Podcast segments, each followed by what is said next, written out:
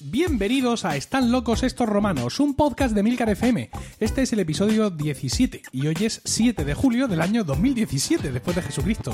Toda la sociedad está alienada por la incultura, la chabacanería y la falta de sentido común. ¿Toda? No. El selecto grupo de oyentes de este podcast forman una suerte de aldea gala que resiste todavía y siempre la estulticia de los invasores, conociendo con asombro y desvelo noticias y comportamientos ajenos que les hacen exclamar, como aquellos irreductibles galos, una frase llena de ironía y sentido común. Están locos estos romanos. Yo soy Emilcar y esta tarde estoy acompañado por Diego Jaldón. Buenas tardes. Hola, buenas tardes. Buenas tardes, Paco Pérez Cartagena. Muy bien, buenas tardes. Y buenas tardes, José Miguel Morales. Buenas tardes, Emilcar. Que estáis aquí los tres con efusiones distintas, ¿no? Sí. Con distinta distancia al micrófono. Efusiones e infusiones. Efectivamente, ¿vale? Algún- eh, bueno, hay una tonalidad ahí roja, quizá predominante en Paco y... Algunos venimos José del urólogo. ¿ah? Del urólogo. Sí. Sí. Ah, Otros Ne- no. Neurólogo no, ur- urólogo. Sí, no sé qué es peor. Yo sí. No. Es que tenemos unas edades y hay, que, hay que mirarse las entrepiernas eh, por delante y por detrás. Esto está claro. Las neuronas son más de jóvenes. ¿Eh? Las neuronas ya son más de jóvenes. No, pero el urólogo todavía puede hacer algo por nosotros. Ah, ya yo, lo veo así. O sea, todavía es, es un hombre o mujer que todavía tiene un trabajo que puede hacer y puede acabar bien. Yo voy la semana que viene al... ¿En serio vamos a hablar de médicos? Es eh, un poquito... Sí. Yo la semana que viene voy al, al del aparato digestivo porque me tengo que hacer una eh, colonos- ah. colonoscopia. Hostia, peor, por Dios detrás. mío. Sí. Es como se nota que soy el Anda. único que no ha cumplido los 40. Dios. Me dijeron que... Yo debería de ir. Me dijeron no. que a partir de los 40 tenía que hacerme una al año. Entonces, No me jodas. voy, sí, voy a ir, voy a ir a Per- perdón. Sí, yo, yo Ah, tú, en ¿cuántas mi caso concreto, Ah, tu caso tú, concreto, ¿Cuántas bien. llevas tú, en mi caso Yo concreto, dos, tranquilo, pero- ¿Colonoscopia? Sí. tenía que hacerme una, ¿eh? Tú, una al año. Yo no llevo ninguna. Vale. Pues ya te llevo dos Yo sé que tengo hernia, o sea, tengo, en fin, ca- cardia incompetente y cosas así. ¿Caries incompetente? Caries Yo también. incompetente. Chócala. Yo voy a ir a que me hagan tres. Porque tenía que haberme hecho Para una. recuperar. Claro, tenía que hacer tres seguidas. Y me, han- me hacen un precio. Me haces un 3x2. Ah, Esto está me, muy bien. me sale, me sale muy bien. Esto es, la colonoscopia es como cuando ves un capítulo de Friends, siempre descubres algo nuevo. Sí, de hecho es muy curioso porque el sitio al que voy lo tienen tan asumido que, porque uno dice, bueno, ¿y esto qué tengo que hacer? No, ellos tienen un PDF ahí colgado en la web donde ya te dicen, si se lo hace usted por la mañana, si se lo hace usted por la tarde, Mm. estos son los parámetros que tiene que seguir para autotorturarse y venir limpito por dentro. Qué bien. Para que se vea, porque si no, entrar allí, imagínate. Entonces, yo llamé y dije, bueno, quiero cita para una colonoscopia. Y me dijeron, no, ¿dónde prisa, vaquero? Tendrá que verte el médico primero. Digo, ¿ya me vio? Dice, ¿cuándo? Digo, pues hace seis años. Y me dijo, pero no les vale. Bueno, pues nada, pues voy a que me vea el médico otra vez. Qué barbaridad. Terrible. ¿Cuántas Fatal. veces que fuiste tú al pediatra? ¿Eh? ¿Verdad? ¿No te hace un colo y gasto al mismo tiempo? Pues no lo sé, Aprovechan el viaje. El mismo médico, el tubo ahí, lo saca, lo mete por la boca y ahí. Por Dios eso mío, soy digo. vosotros los del cardias incompetente. Y si lo- lo que tenemos en un cardias competente no... Y si, y si lo No, no graba, pasa. y si graba todo eso en el Deep Web, nos podemos sacar una pasta. bueno, eh, espero que no estuvierais comiendo, ni desayunando, ni nada de eso, escuchando Ahora, todas luego, estas ya cosas. Efectivamente. Y vamos a hablar de lo que nos habéis dicho, en vuestros comentarios en iTunes. Vamos a leerlo, ¿no? Lo que nos ha escrito la, la gente, nuestros oyentes. Vamos a arrancar con uno que yo creo que no habíamos leído, o lo mismo sí. Dice, muy entretenido, cinco estrellas. Dice Max Atiné, sí, este sí lo habíamos leído, sí, este es el David Isasi. Mm, me encanta su podcast. Dice, son de estos podcasts que sin tener una temática definida da igual de lo que hablen, porque lo hacen muy divertido y se nota la complicidad de todos ellos. Hay muchas ocasiones que dan ganas de participar en el debate. Enhorabuena. Esto es un compañero de, Ay, de- David. de red de podcasting y lo demás son tonterías. Ya te digo. Bueno, vamos a detenernos en procelosas aguas. Sublime. Dice Karnik y nota cinco estrellas. Dice, me encanta y envidio esa ilusión de juntaros y hablar de vuestros temas y fricadas. Digo envidio porque yo no sé si sería capaz de juntar a dos o tres amigos cuando llegue a vuestra edad. Cojones. Insisto que no he cumplido los 40. servidor con 26 años. He dado mis primeras cinco estrellas aquí, pero podría haberlas dado a cualquier otro. Sencillamente Milcar FM sublime. Jejeje. Llegué a vosotros a través de mi mujer y más concretamente a lactando. Como futuros padres primerizos solo queda un mes. Juego con 26 años, este sí que ha corrido. Nos, chupamos... Ya, ya- ya habrá nos- nacido. nos chupamos nos chupamos todos los podcasts de lactando Ah. E incluso, dos veces luego mi mujer empezó sois terribles ¿eh? luego mi mujer empezó a escuchar este y muchos otros de tus podcasts ¿eh, mi tío? Y yo con ella lactando. Cuidado, digo José. Ay. Este podcast sin él no sería lo mismo. No. Bueno, bueno, cinco estrellas. De esta hablaré en latín. Gombau. Bueno. Tu omni tempore invenire nova res melius quam novissimi omnia ec romanis. Vamos, Paco, arranca con ello. Ec Romanis. Ec. Dice, quod scriptum impressum est. Dice, ojo, esto está traducido en plan cuñado con Google Translate. Vale, el texto vale. original es, cada vez, que se emite un, cada vez que se emite un nuevo episodio es mejor que el anterior. Oh. De esta nos vamos a hacer todos romanos. Sed buenos. Eh, Gombau. Gombau es el preboste, es el, el CEO de Singular Shirts.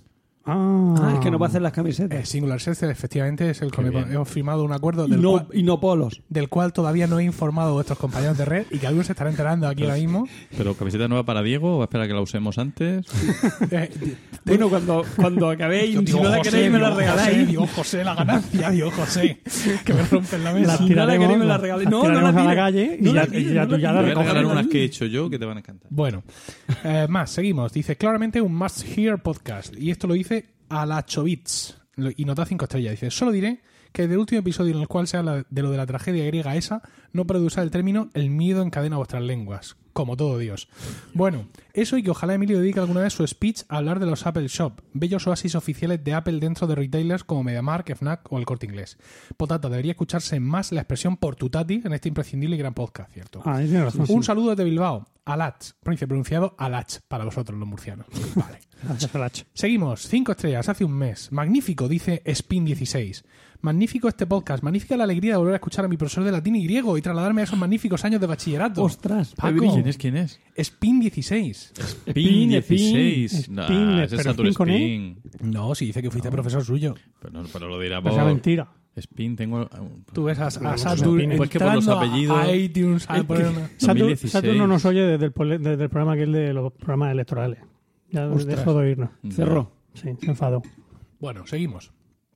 Dice, genial, cinco estrellas. Y nos lo dice Commander665. Podcast coloquial de opinión sobre los temas más dispares. Nota, encontrado una cubertería de plástico al lado del contenedor de reciclaje. No, no. Posibilidad de, recondici- de recondicionamiento. ¿Cómo es lavando? Digo, sé. No, no, no, No, no. no, la tomo, no toco cuartería de Lo que todo de clase, sí, a ver qué se ha pensado. Sí. Dice, dice aquí Moy Hernández, Moy HD. Pero si encontré una barra de, de, de ¿De cama, pan? de cama, de estas para que no se caigan los niños, es que me han robado la mía. ¿Cómo, Te han cómo robado. te han robado A ver, la barra eso. de la cama? Vamos, la, la cogí para meterla en el coche, en mi, ca- en mi, en mi garaje, Sí. y me la dejé. Te olvidaste de meterlo. Me olvidé de meterla. Y cuando volví Ah, el domingo, eso fue el viernes, el sábado por la mañana, por la tarde. Cuando volví el domingo, ya no estaba. O- Eso hay un mercado negro, investiga. Te pusiste Pero si tu, su Y- número y de serie. Estaba hecha polvo, la si estaba ahí medio atada y todo, que ya Pero estaba escucha, rota. Pero y tu edificio además es un edificio bueno, de gente de billetes. Sí, pues ya y además de gente mayor. Dos veces la bicicleta. Coño, ¿cómo está? La gente es que, claro, esa economía. Bueno, que la le caen. flota. Ya te digo. La. Barrio de fascistas y ladrones. Les añadimos la... Dios mío. Sí, sí, sí. Bueno, dice Moy Hernández 2. Por la tostada en el gato, 5 estrellas. Les di una vez 5 estrellas y ahora les doy otras 5. Solo Hola. por plantear lo del gato con la tostada en el lomo. ¡Maravilloso! Bueno, claro. por eso y por aquel momento que estaban en un ascensor hablando mientras masticaban matasanos. Ánimo y a seguir. Maltasana. Sí, Bien, necesitamos saber en qué, mm, en qué región de esta España nuestra llamáis matasanos a los kikos y a todas estas cosas. Así que, por favor, Moy... No, no, no. En el, en el, en el, ¿Qué? en el ascensor el- estábamos comiendo nubes y gominolas y cosas de esas. Bueno. Son chuches en general. Sí, por favor, alguien... Los chuches. Moy HDZ2 o algún paisano suyo que nos diga que es esto de matasanos. Y el último comentario lo hace Max Santiago. Nota 5 estrellas, dice genialmente divertidos, solo con tus mejores amigos echas mejor rato. Se me coman las manos los guarros si esto no fuese cierto. Santo. Dios mío, qué tipo de contundencia. Ay. Bueno, pues leídos están todas estas reseñas. Muchas gracias. Gracias a todos. Gracias, Sí, sí, majos sí. sois. Oye, Vamos a empezar con el podcast de hoy. Venga, Y damos paso a José Miguel. empiezo yo. Vamos. Muy bien. Sí, empieza. Ah, pensaba que haya musiquilla o algo. Sí, pero La pone después. La pongo después. Ya, pero que haya un episodio uno. silencio o algo. No hace falta silencio. No me hace falta. sí, es un profesional. hombre. Yo Nada, creo, nada. creo los silencios, incluso los incómodos. Ah, vale. Bueno, pues para silencios incómodos, a ver si. Oye, hoy estáis súper potentes porque me estáis fundiendo los oídos. Además, como lo lleváis, tú, tú no notas que gritas mucho, incluso, bueno, tú mismo no sé, pero... Yo, yo No estoy procurando gritar un poco, como siempre te quejas. Te has dado Pues yo cuenta, ¿no? estoy. Ah. ¿Te has dado cuenta que se te han subido las gafas, no? no Sí, sí. es consciente. Se me han subido. Que veas peor de digo- repente. Digo, José está envejeciendo delante de nosotros. Llevo una gafa de presbicia y me la subió Entonces porque se, no. se la sube a de la de cejas. Llevas una de capa soldador, presbicia, ¿no? Ya con eso. ¿De soldador o qué? No, no, pero llevan luces. Dios mío, llevan luces. Para leer en la oscuridad. Claro. O para ir a la mina. una Para, o para ver si mi hijo está durmiendo. Para ver si tus hijos estaban durmiendo, quieres decir. Bueno, la verdad es que son potentes, sí. Bueno, pues venga, José Miguel empieza. Venga.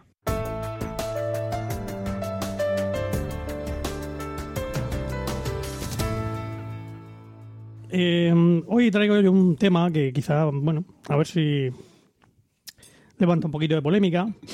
Aunque Bueno, entiendo que no, entre nosotros yo espero que no. No, que no. somos todos gente cultivada y sí, sí. Sí. bueno, si hay un poco de polémica, fantástico, pero polémica civilizada, igual. en cualquier caso. El tema se titula, la- voy a hablar hoy sobre la paradoja de la igualdad. Ostras. Eh, y preguntaréis, ¿igualdad de qué tipo? Igualdad de género, concretamente. Aunque esto es una cosa No que... de números, de género. Ya, efectivamente, ahora que estamos aquí y que tengo a un filólogo aquí a mi derecha, ¿se puede hablar de género de las Hacen mal en preguntarle a un filólogo eso. Sí. En estos temas, los filólogos normalmente ya damos la batalla por perdida. No, porque yo no, es que no, yo, Lo de género es como lo han llamado los políticos. claro, pero está. yo normalmente hablo de, de- de sexo. De sexo, claro. Porque Sí. a mí me dijo González Emitiel en su momento que las personas no tienen género, tienen sexo. Claro, pues es que estamos en el tema del sexo. eh, ya con la cantidad de opciones sexuales que hay, tampoco sé ya muy bien eh, si todo es eh, sexo, ya no es sexo Bueno. todo. Lo que pasa es que necesitamos aquí a alguien de ciencias. Claro. Porque eh, lo- los, los- No, José- no, José Miguel, No, no. no, escúchame, no, no te, no te golpes. Naturales, ciencias naturales. Ah, ¿Vale? Porque sí, parece ser que en el mundo de la biología y tal se reconocen muchos más géneros, o bueno, los llaman géneros, o lo que sea que. Bueno, sí, pero eso es en la- a, a la hora de dividir los seres vivos en géneros y en especies. No, tal, no, pero no, no, no, no. Re- eh, refiriéndose a las conductas sexuales, Sexuales. o. Y lo llaman género por distinguirlos del sexo, que sería masculino y femenino, ¿no? Sí, porque que claro, quiere al final, salvo que seas un caracol, o, o te cuelga o no te cuelga. El Bueno. caracol es hermafrodita. ¿Eh? El caracol es hermafrodita. Por eso Por lo he dicho. O te cuelga o no te cuelga. Pero pues el Al mismo se caracol podrá le cuelga y no le cuelga.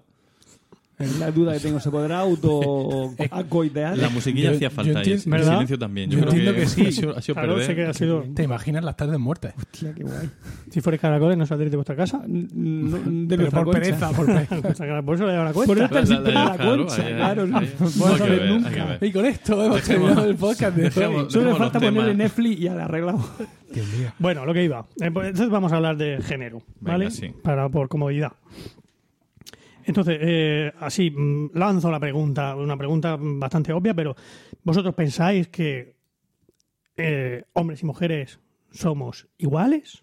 Igual es an- ante qué o en qué sentido.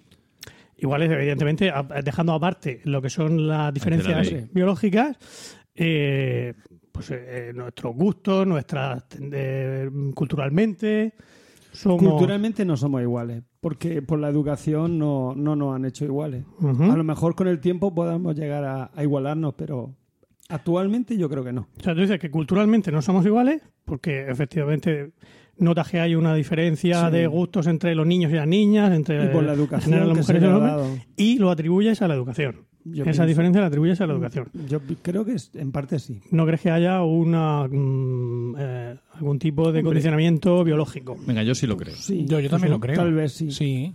Pero, a ver, lo- pero eso significa, quiero decir, eso lo creo Pero en, no me cuanto, a decirlo. en cuanto a las reacciones de la gente o las conductas de la gente que se puedan tener, digamos, eh, pensando en un condicionamiento exclusivamente biológico. Luego, bien, como ha dicho Diego, luego está la educación, el entorno y otras muchas cosas que, evidentemente, en una sociedad más avanzada como la que nosotros vivimos en este 2017, hace que todos, eh, digamos, que todos los seres vivos humanos tengamos unas actitudes más o menos parecidas y que no haya unas diferencias tan brutales como hace no tanto, como hace mm, 60 años aquí O en, como puede haber en esta en, España. en Arabia Saudí. O- a bueno, día de hoy. no, pero claro, pero que- O en- o en- bueno, o en fin, o en, no sé, un país un poco menos Marruecos. sí, efectivamente.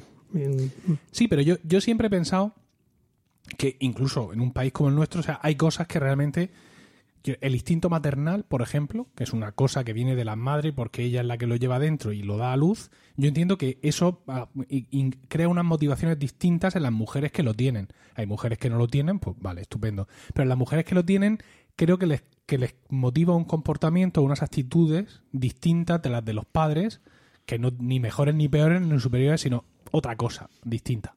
¿Vale? Lo cual no significa necesariamente ¿no? que, que todas las mujeres tengan que sentir ese instinto maternal, pero creo que es un factor ahí añadido, mm, Pero una cosa puramente biológica, una cosa animal, quiero decir.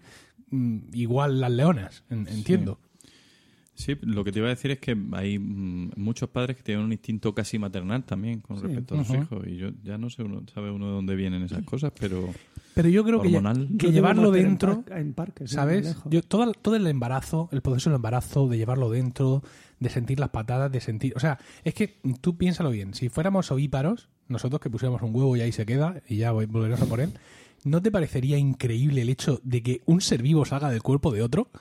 Sí. O sea, No, no, ya, yo siendo un atraso. mamífero... tener un atraso. te parece- vamos, pues, pudiendo tener un huevo, ¿no? Vamos. Pero bueno, No, de- piénsalo, muchas veces cuando vemos series de televisión o películas donde nos presentan formas de vida alienígena y llega el momento en que vemos esas formas de vida alienígena reproducirse, siempre son mm, cosas, digamos, estrambóticas para nosotros. Pero ahora tú piénsalo bien. Una persona sale de dentro de otra. ¿Sabes lo que te quiero decir? Y no sale Sí. en plan Ikea para que te la montes tú después. No sale ya entera. enterita. ¿Sabes? Y ya dando por saco desde el primer momento. Bueno, no te creas. Que sale entera, pero bueno. en fin, Ah, pensaba que era, no te creas que es lo que da por saco. que- Digo, que por sale- saco dan, pero a que, que salen a medio montar todavía, porque pues, salen, salen a medio gestar, Eh, sí. realmente. Bueno. Fase beta. Eso, por- Ya, pero, por- pero sale ya con todos los dedos. Sí, sí, sí. Y las piernas encogidas a las caderas. Sí, pero, pero, pero no, sabe, no, no- no sabe alimentarse por sí mismo, no sabe andar por sí mismo como, eh, por como ejemplo, un burro, como, un pollino, por ejemplo. Sí, la verdad es que sí, ahí estamos un poco atrasados. Pero, pero mm, creo, yo creo que todo ese periodo de gestación eh, marca la relación con los hijos de una manera distinta a la que marcamos los padres. Y bien lo siento yo, ¿vale? Bien lo siento yo porque yo me he sentido muy, muy apartado de mis hijos precisamente por ese vínculo tan estrecho que han hecho con su madre, no solo por, la, por el embarazo, sino también por la lactancia extrema, eh, extreme lactancia, que sabéis que practicamos en esta casa. Y mis niños no se han dormido conmigo, pues hasta una edad. eh, ¿Por qué? Porque se dormían a la teta. Claro. Claro. Y muy bien, yo encantado con la teta. Uy, estos niños van a estar súper protegidos, estos niños se resfrían mucho menos, la teta, sí, todo, todo, lo que queráis. Yo estoy de acuerdo, pero me ha tocado un poco los cojones la teta. Bueno, pero tú, de verdad, desde el otro punto, no sé, desde el otro Sí. punto de vista, no pasa nada, ¿eh? Que también así va un poco más relajado. y- ¿Cómo de- Ya, ¿A qué te refieres? A pero no, Porque a mí me toca dormir. Una crianza men- menos, Apegada. sí. menos lactante, Sí, de a mí me lactancia toca natural. dormir, me toca parque, me toca tal, y a veces dices, ay, por favor. No, no una teta. decir, yo. Yo, yo Paco, tú siempre me ves en el parque. Cuando No, te encuentras te conmigo, veo. me encuentras con niños. Eso sí. Tú no me has visto solo. nunca. No. Solo por ahí Solo tomando cuando una voy al cerveza, baloncesto. nunca. Ya, pero a mí, contigo. a mí eso me ha causado muchas aquí. tensiones. ¿Por qué? Porque, por ejemplo, eh, Rocío, mi mujer, es abogada. Mm. Y eso hace pues, que tenga que trabajar algunas tardes, algunas tardes con las que no contamos, que tenga que trabajar y que llegue tarde. Y ma- para mí los niños tienen que estar cenando a las ocho y media. Todo lo contrario es mm, horror y Pero eso es anatema. para ti. Barbarie. Sí, Barbarie, para mí, exactamente. efectivamente. Entonces, no ya, y si ya llega a las nueve o a las nueve y cuarto, a mí me hunde todos mis esfuerzos Sí, de toda la tarde sí, por sí. tenerlos sentados ¿y a las por qué ocho y no media. la cena tú? Si se la doy yo, Pero hasta que ya no ven no se duermen. Los Ah, puedes claro, tener acostados creyendo que están dormidos, llega Sí. la madre, ¡ay! Los saca otra Ah, vez. me- yo sí, lo pasé igual. No, no. No había caído que tú lo, que no Entonces, Te vamos a dejar, yo- José. yo- claro, esto es un, fantástico. Eh, el encantado. tema es que tienes que trabajar. Fantástico. Escucha, no vengas a las 9. Cuando salgas de trabajar, queda con alguien. Vete a por ahí, te tomas una cerveza, cenas y ven a las diez y media. Eso. Si no tengo ni- si yo no, si yo no te estoy diciendo que venga. Lo que estoy diciendo es que no, me rompas mi pero eso una ecosistema. madre, madre, ya no se puede. ¿Eh? Sí, entonces, no, a ver, que mis niños ya se duermen conmigo. O sea, que, Sí. que porque, joder, Isabel tiene 6 años y Emilio 4. O sea, se vayan conmigo y hacer, se duermen conmigo y hacen la renta conmigo si les pido ayuda, no me jodas. Pero que a, a mí me ha ocurrido, pues eso, de que, joder, de que llega la hora de dormir y estos se tienen que dormir y fíjate qué horas y mañana y mamá, que está trabajando, que no está de copas, pues no ha llegado todavía y pues eso me ha tocado un poco leerles, pero Sí. aparte de eso, muy contento con la lactancia. Muy bien. Sí. Bueno, se te ve, se te ve. en resumen. Volviendo, Volviendo. retomando. No era por aquí por donde iba Sí, tu sí, es, es exactamente esto. O sea, Ah. es que efectivamente que, que pensamos que, que sí, que existen eh, obviamente diferencias entre hombres y mujeres Sí. y que no tenemos nada claro ahí que, que sea que el origen de esas diferencias sea solo cultural o solo biológico, sino que más bien eh, parece una mezcla de las dos cosas. Sí, sin duda. Podríamos- Pero no diciendo que unos son mejores que otros. No, no, O no, sea, no. Somos diferentes, pero uno no es mejor que otro. no, las mujeres son mejores porque pueden sí, gestar. cierto. También. claro. Son más listas. Pero Por lo menos la mía. Sí. Venga, sigue, sigue. Bueno, vamos así. Venga. Eh, bueno, pues el, el caso es que el, pues este tema pues se lo han lo, se lo han planteado mucho en, en Noruega, ¿vale? Concretamente. Como hace Puro- frío, no tiene otra cosa que Puro ¿no? ocio. Noruega es puro No, ocio. no, no te creas, no te creas, porque resulta que es que Noruega está considerado, según los rankings de la ONU, es el, el país más igualitario que existe, ¿vale? Y sin embargo, ellos han comprobado allí que el que eh, en general, eh, bueno, que hay muchísimas más mujeres dedicadas a, eh, mm, a profesiones típicamente femeninas. Sí. Perdónese la expresión, no Sí, quiero no, no. a partir de, aquí ya no vuelvo a pedir perdón por estas pero cosas, ¿vale? decir, esto no es algo que tú lo llames así, es algo que está así determinado. Efectivamente. Como por ejemplo la enfermería Sí. y muchos eh, y los hombres pues se decantan por eh, profesiones típicamente masculinas, como por ejemplo la, Estibador del puerto noruego, exactamente, o la ingeniería. en la general, ingeniería. ¿Vale? Sí, porque hay tías pocas, ¿eh? Sí. Pero sí. son todas partes. Sí, no, esto, yo como ingeniero que soy puedo dar fe de... Hoy en el tranvía he visto una niña con una camiseta de un campamento que de programación que hacen aquí, se me ha soltado una lagrimita. Sí, claro, sí, siempre hay alguna. Siempre hay alguna No, pero, es que luego han puesto la, la foto en la verdad de, de ir había más niñas que niñas. Oh, Sí, oh, rara, realidad. rara avis, ese mío. curso de A me- programación. está- a ver si me estás destrozando. No, Ah. no, pero que, que eso es una gota en el océano, hombre. Pero bueno, lo que vienen a decir es eso, la, que, que si que el, eh, siendo Noruega el país más igualitario que existe, allí se supone que la educación que se les da a niños y a niñas es la misma o muy parecida, y entonces cómo puede ser que siga habiendo esas diferencias de, de género. Entonces, claro, viene a, a potenciar, a, a- a- a promocionar la idea de la, del condicionamiento biológico. Entonces, pues hay un señor, que bueno, de hecho es un señor que por lo visto es cómico, es un cómico muy famoso en su país, pero claro, ser cómico en Noruega. Sí, yo con todo mi respeto. Pero bueno, que ha hecho un documental muy interesante mm, centrándose en, en este tema. Se ha dedicado a preguntar a, a investigadores de género, a investigadores de, de, de- de- de no género, o sea, a los que están tanto a favor como en contra de la, de esta- del condicionamiento biológico de las que luego ya pondré en los pondrás en las notas del es el, El enlace que tú- el a que tú me YouTube. pases. Yo te lo pasaré, sí, Venga. sí. Yo te lo pasaré. Y bueno, en este documental, pues la la verdad es que cuando tú lo ves, pues parece que, que sí, que, que deja bastante claro que la- esa existencia de las del condicionamiento biológico, ¿no? Voy a hacer un, pequeño repaso a, la- a todos las, los estudios que menciona. Por ejemplo, hay un estudio de una tal Camila Schreiner que, que se ha dedicado a... hizo un estudio en, muchos países de- del mundo con distintos niveles de, de igualdad. Desde Noruega, que se supone que es el más igualitario, hasta países como Rusia, como Arabia Saudí, como eh, otros países de, de África, donde se supone que no hay mucha, mucha igualdad, ¿no? Existe ese ranking, ¿no? Del 1 al 200 de los países. Sí, de la ONU se dedica a esas cosas Ah. con tus impuestos, de la ONU. y los míos. Es Y- Trump. No, bueno, me, parece muy útil, me está sirviendo para hacer un podcast. Sí, ¿sabes? la verdad es que sí. Está fantástico. Está muy, muy bien invertido esos impuestos. Y, y ha llegado a la conclusión esta señora de que cuanto más igualitarios son los países, más tendencia hay a, a esta diferenciación. O sea, más bien, la pregunta que hacía ella en el, estudio que hacía era, eh, preguntaba a chicos y a chicas si estarían dispuestos a trabajar en, en trabajos de, de ingeniería, sobre todo. Y al revés, ¿no? A los chicos les preguntaba si estarían dispuestos a trabajar en trabajos de, de- que necesitan más empatía, por así decirlo. ¿eh? Y cuanto más igualitarios son los países, más se polarizaba la cosa. ¿Vale? En Noruega, por ejemplo, había la mayoría de los chicos decían que no, que no querían trabajar de enfermeros, y la mayoría de las chicas decían que no querían trabajar de ingenieras. Sin embargo, te ibas a países más en los que se supone que hay una que la igualdad es menor, y allí la cosa eh, un poco menos. Dice, bueno, pues sí, yo, ¿por qué no iba a trabajar yo de enfermero? Ya. ¿Vale? Otro estudio de un tal Richard Lippa. ¿Vale?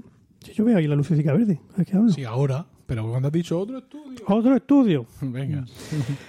Pues este señor, señor americano, se dedicó a hacer, allí lo hacen todo siempre a lo grande, ¿no? Entonces, normalmente una encuesta, las encuestas del CIS tienen unas mil entrevistas aproximadamente, con eso ya te dicen, bueno, fallan siempre, pero te dicen muchas cosas. Pues este señor hizo 200.000 200.000 200.000 entrevistas, por todos los Estados Unidos de América. no, por todos los estados del mundo. Del mundo. Bueno, 200.000 por- entrevistas. Por, por 53 países, concretamente. Por no todos, 53, pero, pero un buen puñado. Que la mandaría por mail, supongo. Sí, ¿no? eran por internet. Ya. Es, es- Internet. es como, como familia que digo, vamos a hacer 200.000 entrevistas. No sé quién de, de, la- de los dos era. 200.000 entrevistas. 200.000. Bueno. 200.000. Y en todas, eh, y en, en- en- en todos los países Sí. se mm, demostró efectivamente esta, esta misma diferencia. Una vez más, los chicos no querían ser enfermeros, las chicas no querían ser ingenieras. ¿Eh? Más estudios. Eh, este, este es curioso. Un tal Trond Diseth, que este sí era noruego, de allí de, de la propia Noruega, pues hizo un estudio con niños de pequeños, con niños de nueve meses, Sí. eh, intentando, vamos a, a quitarnos de en medio el condicionamiento eh, educativo, vamos a irnos a niños muy pequeños. Y observó él que eh, los niños tendían a jugar más con pelotas y las niñas a jugar más con muñecas. ¿Vale? Ya dices tú, oye, esto parece que, que va por ahí la cosa. Luego viene otro, otro estudio también en este sentido, pero todavía más, más, más heavy. El, el- el autor del estudio, esto es muy, muy curioso, pero es- es, eh, se llama Baron Cohen. Hermano, de Leonard. Eh, no, de, De Sacha. Sasha. Es hermano, hermano de Sacha Baron Cohen, del famoso actor. ¿Realmente cómico. hermano? Sí, sí, sí, es hermano. Se lo es puede un- tomar en serio ese estudio.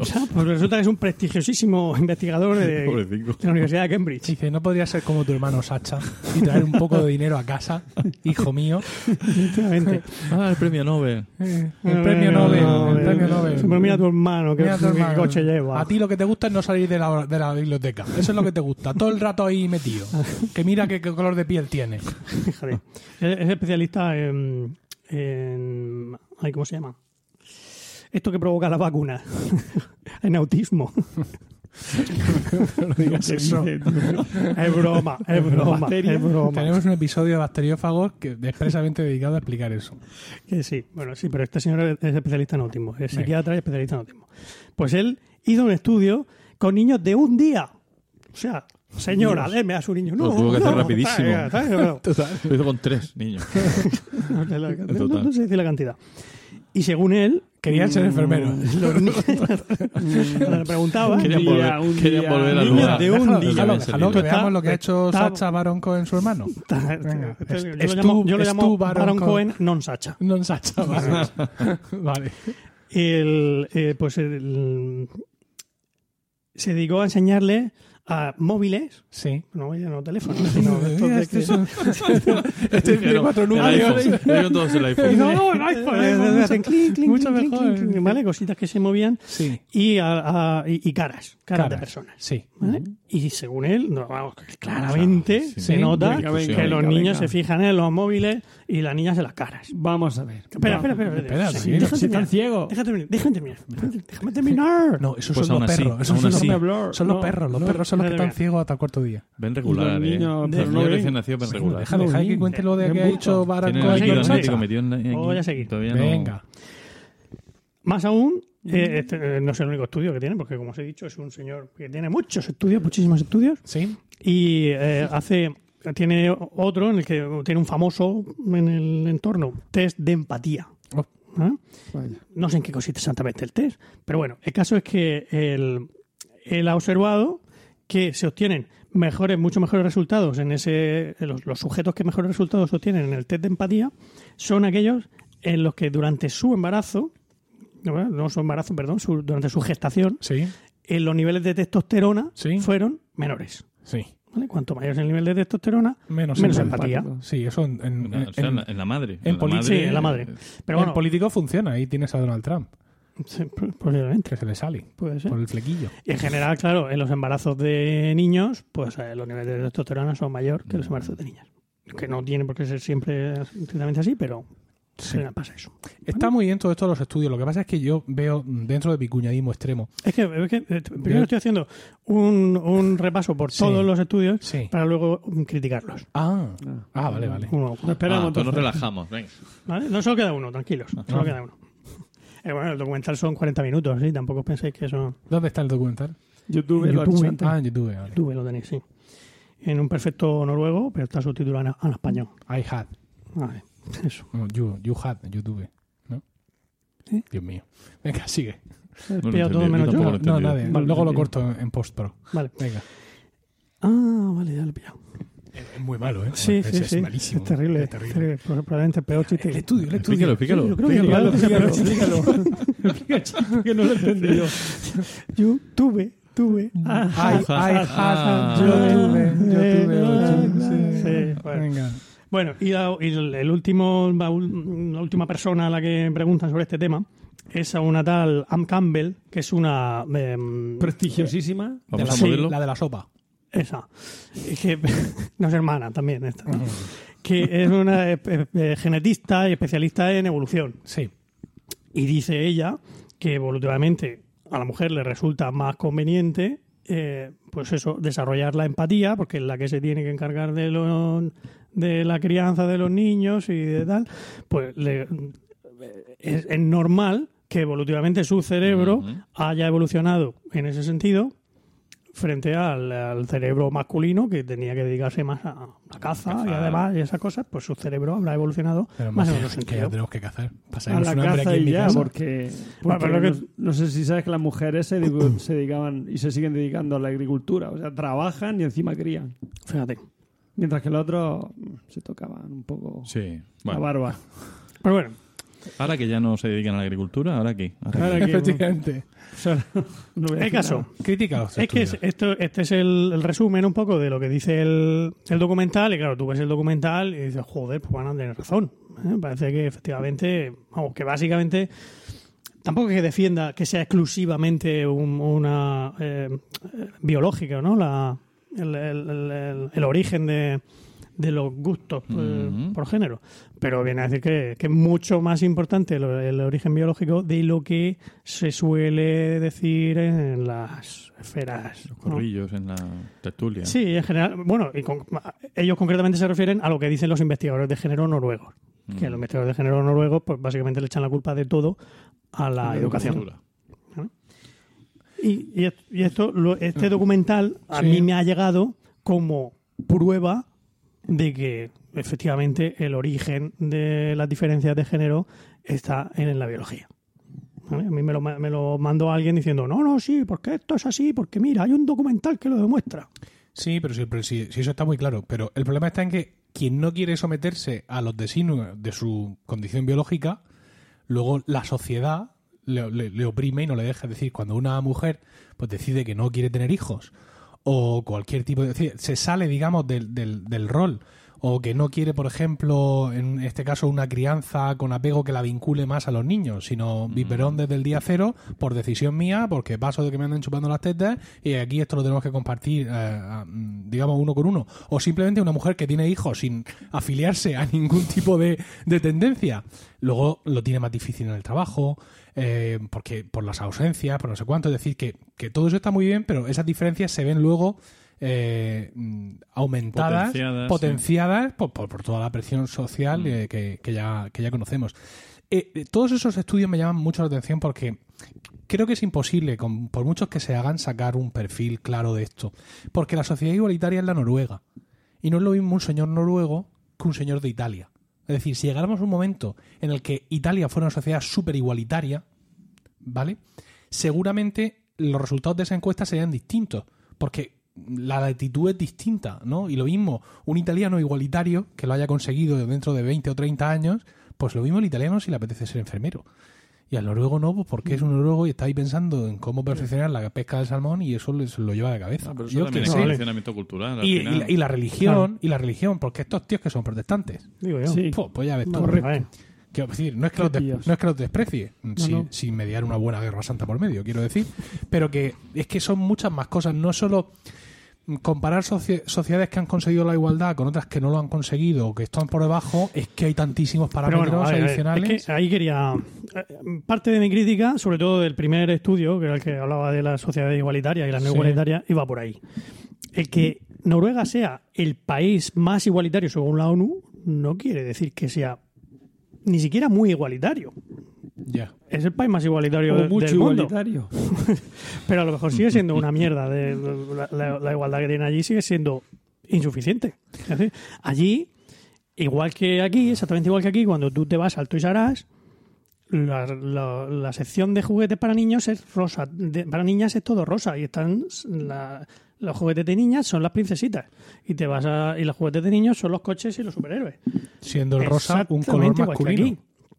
Como todos sabéis. Rosa es un color masculino porque es un rojo más apagado y el rojo es el color masculino por excelencia porque es el fuego de nuestra masculinidad. Con lo cual, Pero un día a Disney dijo, dijo Disney, estoy hasta las bolas de sacar las princesas vestidas de azul. Ahora las voy a sacar vestidas de rosa. Y ahí se Vale. acabó, se acabó nuestro dominio mejor. del rosa. ¿Te puedes creer? ¿Qué te parece? Y el, Frozen. y el azul era de las niñas. Fíjate. Bueno, Bueno, a mí me gusta más el azul. Claro, Pues yo podría ir, podría ir con mi camisa rosa pavoneándome por las calles. Pues, ¿Por qué no va? ¿eh? ¿Quién te lo impide? Por todo, todo el acervo ¿Ves? cultural que tengo encima. Tengo Claro. una presión social muy grande. claro. Bueno, pues en Noruega pasa Pues exactamente yo lo si me encuentro una camiseta rosa me la quedo. Hombre, tú si te encuentras una camiseta de cualquier color te la quedas. ¿Pero te la pones? Me encontré una con un agujero y me la quedé. Yo he llevado, a ver, Yo yo creo que aquí un a ti no te he visto yo nunca, pero yo creo, yo sí he llevado camisas rosas porque Yo ha habido, llevo cosas rosas. ha habido Sí, calcetines sí, rosas. sí. muchos momentos no. que se han puesto, muchos momentos donde se ha puesto muy de moda ese color, por lo que sea, y yo sí llevo camisa rosa. Yo menos, la No me quedaba especialmente bien porque como soy blanco de piel, Claro. pues era en plan, bueno, pareces, Ah, ya tú. pareces un corte de estos de lado. Bueno, pues eso. Sí, Que eso que no demuestra que, que ese país sea necesariamente igualitario. ¿vale? Que el, además, el, estudio deja bastante que desear porque, porque me dices que los países muy igualitarios tienen muchas diferencias entre, entre los chicos y las chicas en sus preferencias. Y los países menos igualitarios tienen menos diferencias. Pero claro, es que la única diferencia que hay entre esos países no es el grado de igualdad solo. claro. Es también el grado de, de desarrollo económico, es muchas que, veces. Claro, es que después del tago vi el correo.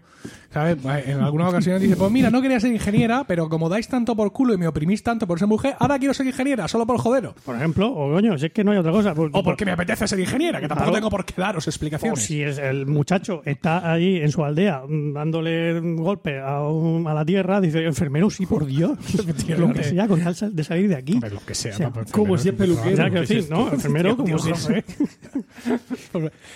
Este- íbamos muy bien en, Una broma, en este tema broma. íbamos a ir casi ilesos. No sé si os dais cuenta. Hasta ahora, hasta ahora estábamos saltando así en plan el suelo lava, el suelo lava. El caso es que esta señora le, le achaca el problema a las diferencias de igualdad y no tiene por qué. Eh, No, no tiene por qué ser eso. ¿vale? Eh, en el caso del señor de la encuesta de los 200.000 200.000 encuestas. eh. Pues, eh, Pues pa' menos me no me parece levanto. muy bien. Que, claro, sí, pero eso ya lo sabemos todos, que existen diferencias de, de género. Eso es lo, lo único que estábamos de acuerdo Sí. desde el principio. Pero eso no prueba en ningún caso el origen de esas de esas diferencias. El señor dice, este señor dice, bueno, como son 53 países, hay culturas muy distintas, pues no debe ser tan importante la, la cultura para, para esto. Yo, No, los cojones. porque, eh, Tú, tú dime una cultura en la que sea mm, haya supremacía de la mujer, por ejemplo, y si pasa lo mismo, entonces me callaré. Hmm. Pero no. eh, ¿Hay no- alguna no- civilización no me matriarcal ahora mismo en el mundo? En el mundo yo creo que no. No. No, no, no me viene ninguna. Así muy será. extendida, ¿no? No me viene ninguna, ¿no? Hombre. Sé que, hay, sé que hay- no, no sé qué, Saliendo de cada uno de nuestra casa- casa, quiero decir. la casa de Dios, Saliendo sí. cada uno Sí. de nuestra casa.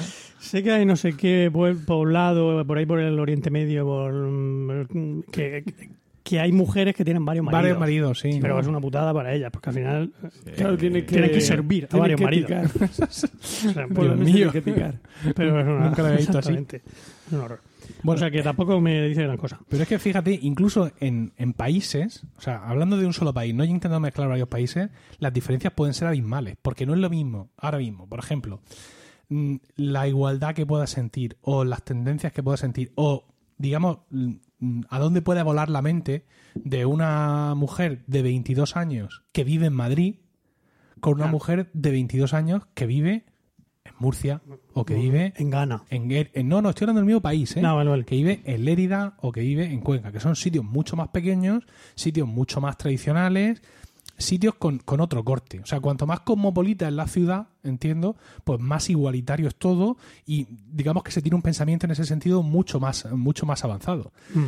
Y bueno, bueno, esto en todas partes, quiero decir, eh, también ocurre muchas veces en política que las ciudades votan unas cosas y los pueblos votan otras y luego pues sale, eh, y ¿cómo es posible? Pero si yo en Twitter puse otra cosa. ¿no? si en Twitter lo teníamos todo clarísimo, ¿cómo ha podido salir Donald Trump?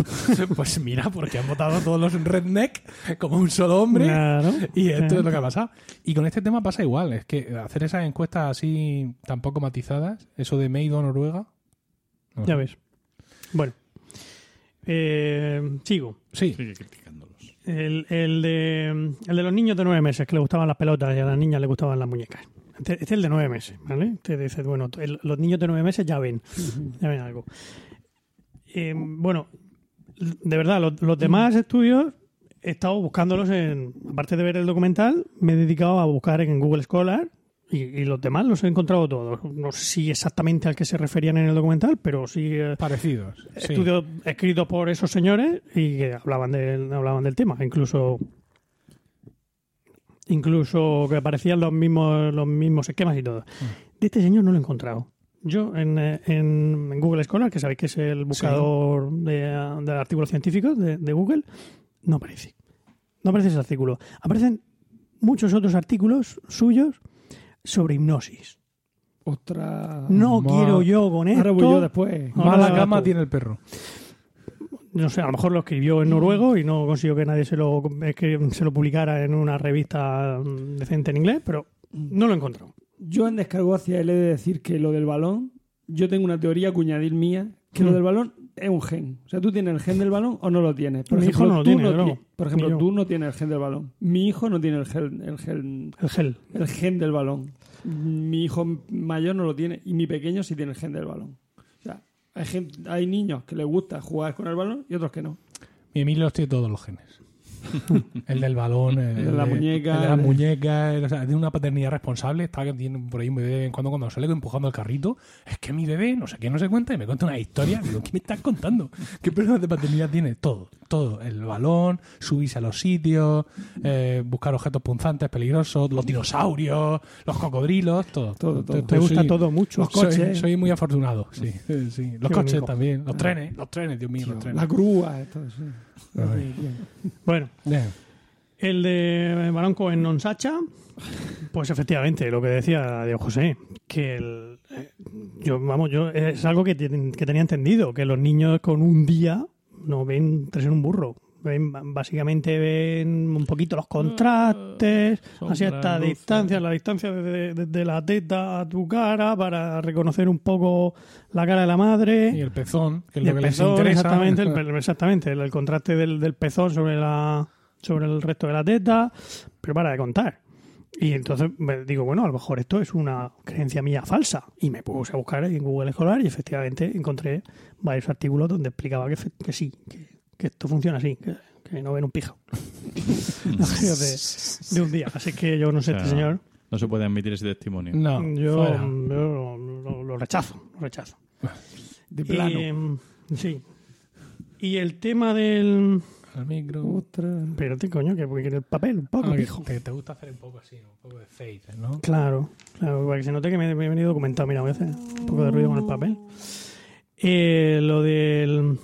Este, este- este señor habla de los, de los sistémicos frente a los empáticos. ¿vale? Los sistémicos son los niños que les gustan los sistemas y las niñas son las empáticas, que, que tienen un cierto nivel de empatía, ¿no? Pues eh, en el estudio que, que he visto yo sobre este tema, mm, estadísticamente mm, no me parecen tampoco muy concluyentes los datos. Bueno, podría entrar en detalles, pero creo que no, no voy a aburrir a la audiencia con este, con este asunto. No, no, no parece. Le faltan datos, le faltan datos para poder llegar a, esa, esas conclusiones.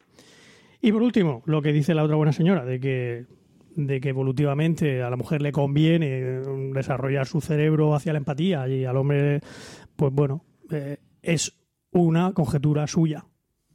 Que sí, ¿cómo no va a desarrollarse el cerebro de la mujer hacia esto si le viene bien? Pues sí, eh, a mí me Sí. vendría bien, al ser humano seguramente le vendría bien medir tres metros, pero no hemos llegado a eso, no sé. Que es una Sí, conjetura suya, Muchas veces se utilizan Sí, parte de, ya de- esos de- argumentos. parte de un prejuicio ya evolutivo. claramente. claro, Sí. es, es lo que, es lo que dicen un poco. Habla de la mujer como hembra y no como, como ser humano. Claro, pero que en cualquier caso no es una conclusión eh, mm, a la que ha llegado a partir de unos datos, es decir, no ha aplicado el método científico. Hmm. Es, ¿cómo no va a ser así? Efectivamente. Hijo, si tiene que ser, es de Claro. cajón. ¿Vale? Así es que, pues eso, yo, eh, mi conclusión es que desde luego lo que no se puede decir al ver este documental es que esto demuestre un origen biológico de las preferencias de género.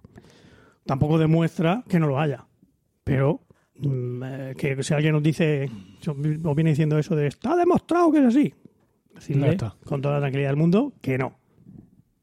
Bravo. Sí. Qué bien. Es que, es que lo ha hecho con tesis, antítesis y síntesis. Es Está que, está muy bien, tío. Para que me digan, para que me Qué digan. bárbaro. De todas maneras, lo de los cromosomas sigue siendo así, ¿no? XX, XY, Sí, algo sí. así, ¿no? Pero bueno, Ahora eso sí. tampoco influye tanto. Eh, Eso es otro debate. ese es otro debate, es otro debate.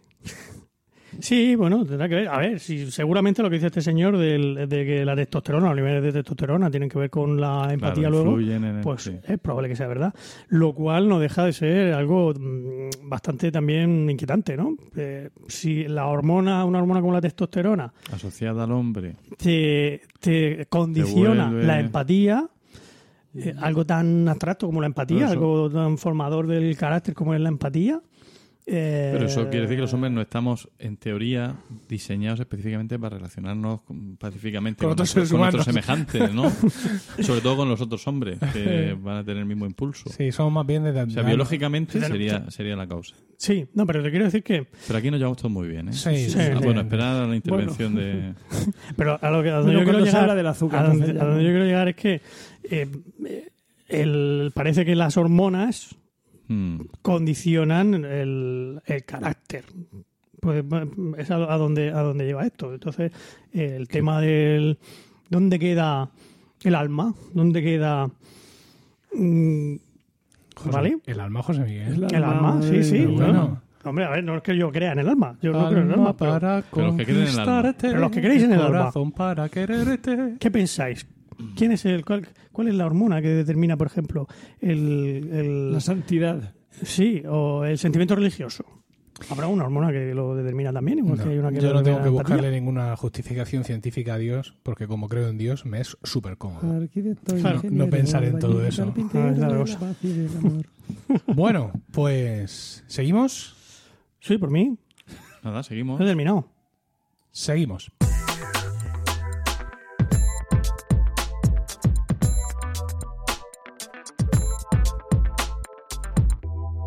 Y la siguiente sección, que es la mía, viene al pelaco.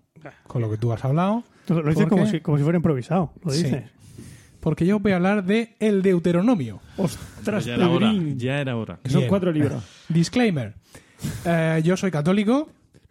Debería practicar más de lo que practico, como todos los católicos. Mm, pero bueno, muy ahí, estoy.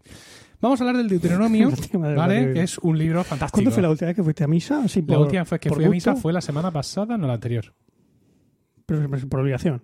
La, la- la misa del Sí. colegio de médicos no cuenta. No, no. Es que vamos a misa por obligación los católicos. Que, Ah, tenemos la obligación de ir a misa. Mierda. Y que no se nos vea disfrutando. ¡Eso bien! ¡No, no, no, no! ¡Vengo porque fiesta de guardar!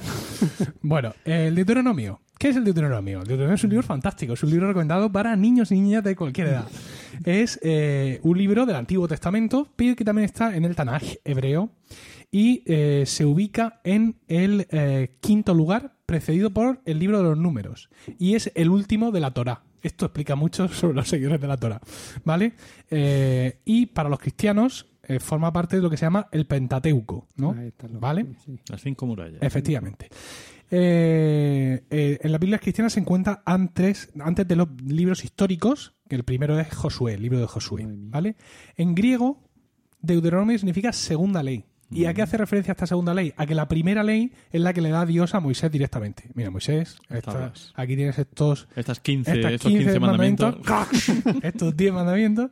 Y luego viene la segunda ley, que son todos estos libros que forman el Pentateuco, que es ya Moisés mismamente el que dice, bueno, Cuando quiso decir aquello, en realidad quería decir. Ya el- ¿vale? el desarrollo Joder, reglamentario. efecti- efectivamente, tal cual, ¿eh? No lo podría haber dicho mejor. Es que- Bueno, eh, el Deuteronomio, igual que todos estos libros, están atribuidos a Moisés, aunque eh, las situaciones vitales o algunas de las cosas, algunos de los problemas sociales a los que esos libros dan respuesta nos muestran claramente que no fue de Moisés aquello.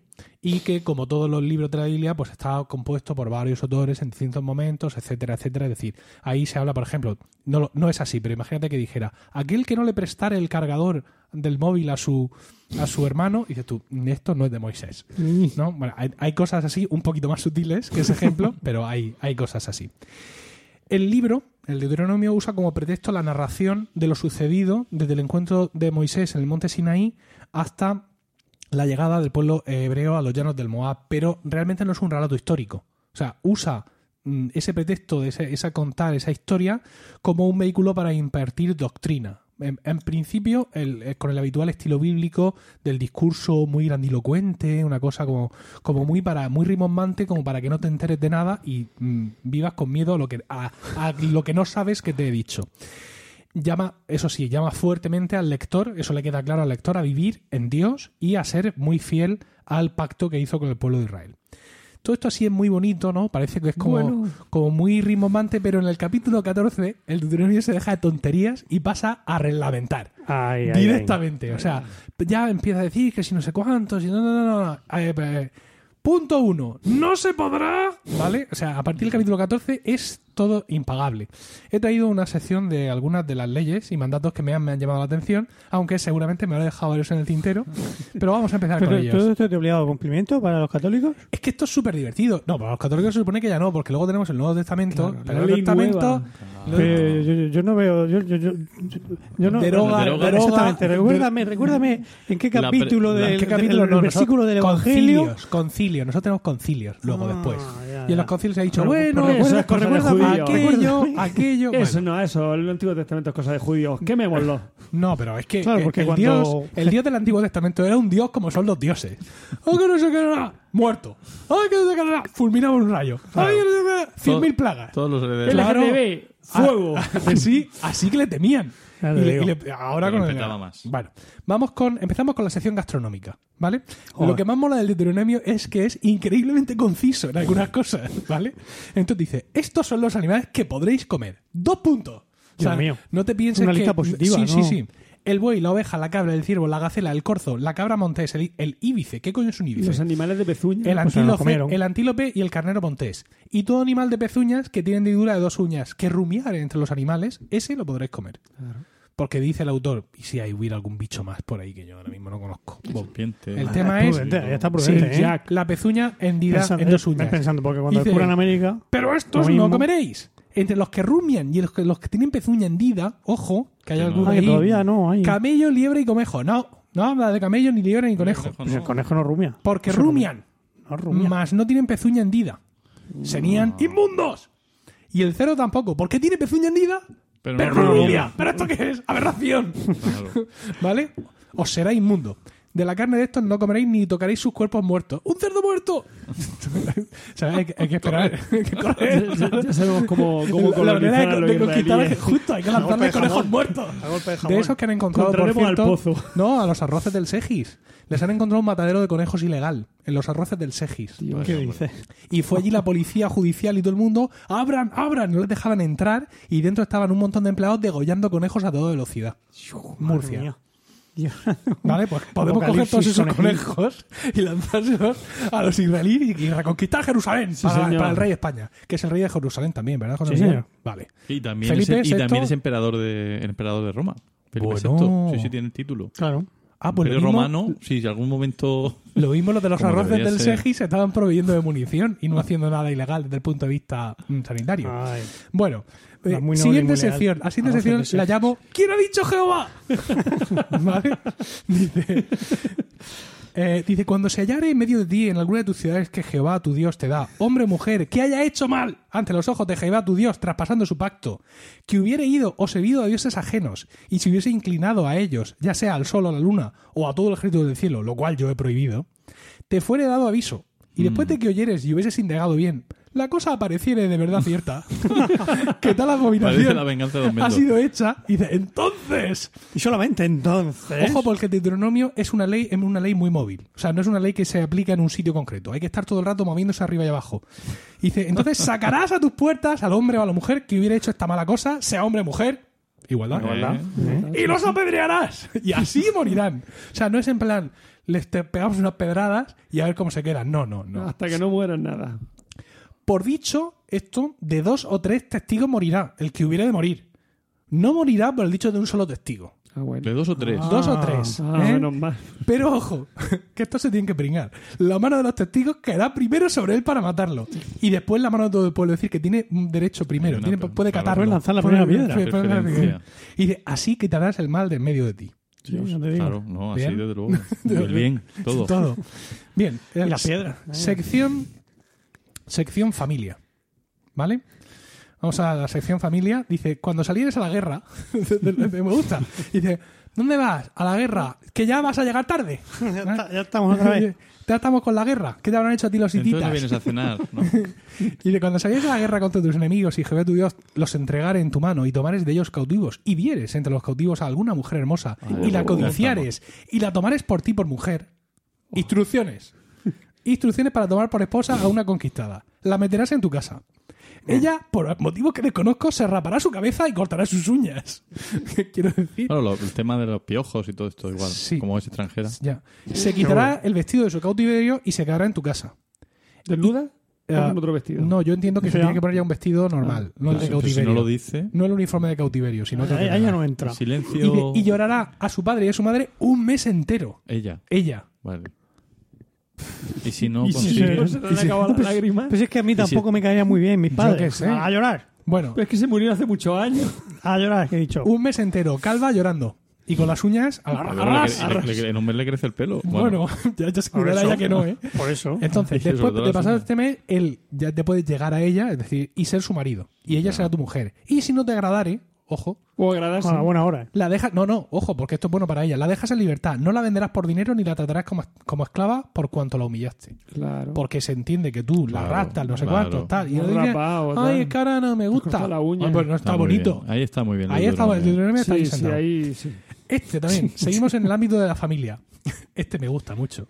Si alguno tuviera un hijo contumaz y rebelde, que Oh, no me obedeciere a la voz de su padre ni a la voz de su madre, y habiéndole castigado no les obedeciere, entonces, ley, ley en movimiento, lo tomarán su madre y su padre y lo sacarán ante los ancianos de la ciudad. Los ancianos tienen que estar hasta las bolas ya a estas alturas. En plan, pero vamos a ver. es que Aquí te traigo al Kevin. es que aquí, es que hermano mayor, los viejos, es que aquí los viejos no pueden descansar. Que no paráis de traer de gente y de tener que subir arriba y salir a las puertas de la ciudad. Bueno, se lo enseña a los ancianos de la ciudad. Y en la puerta de la ciudad, están otra vez fuera, del lugar donde viva. Usa, usa. Y dirán a los ancianos de la ciudad, ojo porque tienen que decir esto exactamente, si no, no vale. Este nuestro hijo es contumaz y rebelde, no obedece a nuestra voz, es glotón y borracho. Tienes que decir las palabras exactas, porque si no, está fuera de la jurisprudencia de los ancianos. Porque bastante les tocan las bolas como para que encima, para una puta frase que te tienes que aprender, no la digas. Entonces, ojo, ojo, ojo. Entonces, todos los hombres de su ciudad lo apedrearán y morirá. Dios. Y así quitarás el mal en medio de ti y todo Israel oirá y temerá. No me jodas. Oye, esto me encanta. ¿Qué te parece? Como profesor de instituto estoy encantadísimo con esto. Si es que... Se acabó la, la- el, el PEMAR, se acabó la formación básica, la, la FP básica. Pemal. Pemal es, Pemar. algún- PEMAR. es alguna medicina María. Programa de mejora del, uh, No lo sé, la- aprendizaje y rendimiento, algo así. Ah. Bueno, vamos con eh, repudios y violaciones. Bien, Aquí hay ya. mucha casuística porque se ve que era costumbre lo de andar violando y tenían que arreglarlo bien, ¿vale? Pero el repudio lo tienes que haber metido en la parte de familia. Pues sí, Ahí. pero es que es muy complejo. Bueno, bueno. Venga, Venga. sigue, sigue. Venga, dice... eh, alguno tomare mujer y después de haber llegado a ella la aborreciere. Y le atribuyere faltas que den que hablar. ¿Qué que hablar? Y dijera, a esta mujer la tomé y me llegué a ella y no la hallé virgen. ¡No! Otra. Y dice, entonces el padre de la joven y su madre tomarán y sacarán las señales de la virginidad de la doncella, el pañuelo aquel, Sí. ¿no? ¿Y a quién se lo sacarán? A los ancianos de la ciudad, a la puerta de la ciudad otra vez. Yo. Entran, pero no entrábamos y otra vez para adentro. Que, que a todo esto serían cuatro o cinco como mucho. Por lo que, Como estadísticamente, ¿no? Entre los que apedrean. Bueno, Yo entonces se habrán hecho un afuera. tiene- ya. el, el padre de la joven tiene que decir exactamente de nuevo. Yo di a mi hija a este hombre por mujer y él la aborrece. Si no dice estas palabras mágicas, los ancianos tururú. Porque llevan una tarde los ancianos. Acaban de apedrear al niño de... Sí, a- al niño de, de Ahmed lo acaban de apedrear y ahora vienes tú a contarme mis movidas. Y, dice, y aquí que el que le atribuye falta salgará diciendo, no he hallado virgen a tu hija. Pero ve aquí las señales de la virginidad de mi hija, dice el otro. Entonces se entiende la vestidura delante de los ancianos de la ciudad y entonces, viendo que sí que es virgen, castigan al hombre. Ostras. Lo multan en 100 piezas de plata, Bueno. las cuales van a dar al padre de la joven por haber esparcido mala fama sobre ella. Y además la tendrá por mujer y no podrá despedirla en todos sus días. Se la queda. Toma. ¿De Qué cómo bonito, se demuestra que, que, esa- que ese paño ensangrentado es de la joven virgen? y Pues no hijo, ya lo de los ancianos Eh, del hogar. de- ahí, un cordero claro, ahí ¿De qué incurrimos que ya en defectos. Pero ojo, ojo, que si resulta esta verdad que no es virgen, entonces la sacan a la puerta de la casa de su padre y la apedrean allí y muere. Dios. Por cuanto hizo vileza en Israel fornicando en casa de su padre. Así quitarás el mal de O medio. sea, realmente habría puestos de, de piedras, seguro. Porque Sí, es que no, eso. sí, lo que hace en la vida de Brian me parece completamente lógico. O sea, es Claro. un nicho de mercado. Bueno, y ahora vamos con el apartado. eh, Pero lo que estoy viendo eh, hasta ahora es que tienen mucha imaginación para lo que son los delitos, pero el tema de las Pero la penas, falta ya. ya, o sea, Las la- penas son un sí, poco- tienen pocos recursos. ¿no? Bueno, hemos dicho repudios y violaciones. Vamos con el apartado de, de- de las violaciones con infidelidades, ¿no? Si fuese sorprendido alguno acostado con una mujer casada con marido, ambos morirán, el hombre que se acostó con la mujer y la mujer también. Pero eso no es violación. Casada No, con eh, marido. Sí. Porque suele estar se- casada con otra un hombre cosa, se no acuesta con, un- con una mujer casada. Muerto. Adulterio. Bueno, Una muchacha, dice, si hubiera una muchacha virgen Pero desposada con alguno, no lo pone, Virgen desposada. y alguno la hallare en la ciudad y se acostare con ella, ojo, muchacha virgen desposada con alguno. Que todavía no la Sí, despegado. bueno. Sí, porque no ha tenido tiempo. Ya, ya, ya. Y alguno la hallare en la ciudad y se, y se acostare con ella, ojo, entonces los sacaréis a ambos a la puerta de la ciudad y los apedrearéis a los dos y morirán. No me jodas. La joven, porque estando en la ciudad, no dio voces. Ay, qué pájara. Y el hombre, porque humilló a la mujer de su prójimo. ¿Porque qué hizo qué? Humilló, Humilló. a la Humilló, mujer. ¿no? O sea, si estaba en la ciudad, si hubiera dado voces, la hubiéramos escuchado. En la ciudad estamos todos sí. ahí, atentos. Los ancianos Estábamos- los ancianos que no entren de la, de la puerta de la ciudad. ¡Que está haciendo frío! ¡Que refresca! ¡Cállese, padre! Bueno, pero escucha, que aquí hay, hay, un, hay un B, ¿no? Hay una... Si un hombre hallare en el campo, en el campo, a la joven desposada y la forzare, aquel hombre acostándose con ella, morirá solamente el hombre. Menos mal. Ole, ¿Por qué? Porque claro, hallándose en el campo ella por muchas voces que dé no la va a escuchar nadie. Ah, Está muy bien. Está, Está muy bien. Es decir, pero, pero hay muchas sentencias judiciales de, de ahora ahí, que van ¿no? por ahí también, ¿eh? Es decir, que a ellas, a las que les interesa en un momento dado ser ayuntadas, les interesa irse por el campo haciendo Claro. las locas. ¿No? Ay, pobrecita yo. No, pero como tú bien dices, esto estaba muy claro que es que la culpa es de ellas, que, que- que van como putas, ¿no? Sería un resumen. Bueno, eh, más cosas. Eh, cuando un hombre hallare una mujer virgen que no fuera desposada y la tomara y se acostare con ella, entonces el hombre que se acostó con ella le da al padre de la joven 50 piezas de plata y es su mujer y no la puede devolver, bajo ningún concepto. Ah, Eso está bien. o sea, que 50, te quieres mitad. casar con una moza virgen, te la tiras, 50 monedas y para Sí, y para ti para siempre. ti para Pero para siempre. no hay divorcio, ¿eh? Bueno, porque sí, porque sí hay divorcio aquí ahora. O sea, sí, sí, claro. Para la- siempre, el forever. repudio siempre que fuera. No Ah, fuera virgen. Y un- una pequeña nota: ninguno tomará a la mujer de su padre ni profanará el lecho de su padre. Bueno, conviene avisarlo. Bien, bien, también. bien pensado. porque de esto, Que luego... apedreando gente. Pues Los al griegos final no te lo tenían tan claro. No. ¿Verdad? Vamos a la siguiente sección que llamamos divorcio de ida y vuelta. ¿Vale? Dice, cuando alguno tomare mujer y se casare con ella, si no le agradare por haber hallado en ella alguna cosa indecente, le escribirá una carta de divorcio. Qué bonito, una carta de divorcio. carta de esto ya no se divorcio. hace. Y se la entregará en su mano y la despedirá de su casa. Y salida de su casa podrá ella ir y casarse con otro hombre. Ah, muy bien. Me parece muy Con civilizado. la carta además de Sí, presentación. de aquí de momento no lo ha apedreado a nadie, que es más de lo que han hecho en todo lo que he leído Sí, antes. sí, no, no. Pero, Ostras. Por, por, por supuesto, no hablamos de que ella le dé una carta No, de divorcio no, a él no, ni no, de no, coña. no. Dice, pero si la aborreciare este último, el segundo marido, y le escribiré otra carta de divorcio, ya lleva dos, y se la entregare en su Tarjeta mano roja. y la despidiere de su casa, o si hubiera muerto el segundo marido, no podrá el primer marido volver a tomarla. Ah, bueno. Que no entiendo por qué el primer marido querría volver a tomarla después de divorciarse de ella o después No, de eh, enviudar. se sabe. Oh, la gente es muy así, ¿eh? Al parecer todo esto es porque es abominación delante de Jehová. Y no has de pervertir la tierra que Jehová tu Dios te da por heredad. la gallina. O sea, yo pienso que eso lo tenían en el traigo. lo, lo tenían en el, en el- en el portapapeles y le dieron a comando V y salió eso y dijo, sí, esto no se lo va a leer nadie. Sí, esto no se lo va a leer nadie. Porque a estas alturas se han desmayado ya del miedo. Está todo el mundo apedreado, ya no queda nadie para Bien. leerlo. Ojo con las cuñadas. Ostras, las cuñadas son Ay. Apartado cuñadas, ¿vale? Este es un apartado súper específico. Dentro de violaciones. No, no, no, no, no. Ah. Estamos ya fuera de las violaciones. Esto es un apartado también súper concreto. Ojo, porque divorcios, sí, de- aquí, aquí tienes que decir otra vez las palabras mágicas. Cuando hermanos habitaren juntos y muriera alguno de ellos y no tuviera hijo, la mujer del muerto no se casará fuera con un hombre extraño. Su cuñado llegará a ella y la tomará por mujer y hará con ella parentesco. Y el primogénito que ella diere a luz sucederá en el nombre al hermano muerto, para que ese nombre no se pierda de Israel. Pero eso sigue haciendo en muchos pueblos de, de África, esta cultura primitiva se sigue haciendo. El- cuando la queda viuda la mujer de tu hermano, te casas con ella. Sí. Pero esto, esto entiendo siempre que el hermano sea soltero o, o- sí. una segunda. No, no, aquí no se Pues- habla de segundas esposas. Dice hermanos que habitan juntos. Es decir, que el hermano soltero está viviendo con su hermano casado y. Ya, ya, ya. ¿Vale? Pero ojo, Mm. Si el hombre no quisiera tomar a su cuñada, entonces irá ella a la puerta a los ancianos Que no se quiere casar conmigo. y le dicen: Dos puntos. Mi cuñado no quiere suscitar nombre en Israel a su hermano. No quiere emparentar conmigo. ¿Os lo podéis creer? Y los ancianos que sacan el libro, mi cuñado no quiere mi cuñado. Aquí, aquí, lo he encontrado, lo he encontrado. Lo he encontrado. Los ancianos de aquella ciudad lo harán venir porque llevan un día de mierda y no están dispuestos a subir más a lo alto de la ciudad. Que venga él, ¿vale? Lo hacen venir y entonces eh, hablan con él. Y si él realmente se levantara y dijere, no quiero tomarla, se acercará, ojo con la cuñada. Entonces, se acercará entonces la cuñada a él, delante de los ancianos. No se han podido ir. Porque en plan, mira, os dejamos aquí, habláis de vuestras cosas. ¡No! Los ancianos se quedan aquí. Entonces, ella le quita un zapato y le escupe en el rostro. Y le, y le habla así, le dice, muy seria. Así será hecho al varón que no quiere edificar la casa de su hermano. Y entonces, a partir de ahí, eh, a, ese, a ese hombre y a su casa se le conoce como la casa del descalzo. Ole, Momo. fíjate. Madre mía. Qué barbaridad. O sea, no te quieres casar con tu cuñada, te quitan una sandalias y te, te, te lleva un japo en la cara.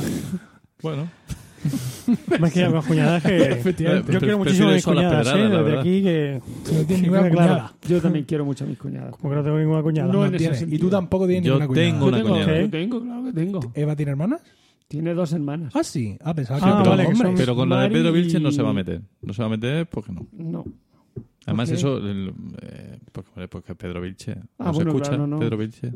Hola, Pedro. Mi No, mujer, no, tiene, mi pero mujer no tiene hermanas. O sea que yo, ese tema, lo tengo. resuelto. sí. ¿Que no tengo yo cuñada? ¿Tú, ¿Irene tiene hermanas? Irene no tiene hermanas, pero. Se lo piensa Ah, mucho, claro, ¿eh? Yo sí. tengo hermanos que están casados con Tienes mujeres. hermanos que están casados con mujeres, pero tú ya estás casado. ¿Eh? Bueno, No, no. esto no nos lleva a ninguna parte. Es que sería esa precisamente a la que se refiere. ah, es verdad, sí, pero se refiere a esas. Claro, a- a claro. la- Hombre, yo no convivo con mi hermano, todo, Sí. con ninguno de ellos. No, efectivamente. Nosotros estamos casados, con lo cual estamos exentos de este pedazo de ley. Bien. Y ya la última, que vamos a llamar, eh, son más cortitas, pero también son un poco contundentes. Reservado el derecho de admisión. Ajá. ¿Vale? Dice, no entrará en la congregación de Jehová el que tenga magullados los testículos o amputado su miembro viril. Hombre, por supuesto. O Eso sea, lo va. te han Magullado macha- los testículos. Te han machacado las pelotas y encima no te dejan ir a- no te a misa. Esa es la hostia. Pero, pero, ¿qué grado de magullamiento? Es decir, si lo tienes cocido por allá por la a buen- playa. A buen entendedor, pocas palabras bastan. Lo que decían los ancianos. Pero no te, no- no te preocupes que no vas a estar solo, porque no entrará tampoco bastardo en la congregación de Jehová ni hasta la décima generación. Madre mía. la décima. Décima generación. Virgen. Qué Ahí horror. en la puerta con los de los huevos machacados. Diez generaciones. Sería desollado, ¿no? Desollado. Eso ya. Sí. Escoriado. ¿Escoriado tampoco pueden entrar? Yo creo que desollado más que escoriado. Ay, No, no, pero si son cosas distintas, pero. hay más cosas, sí, pero bueno, estas son las que me han No, pero está emocionado. muy bien.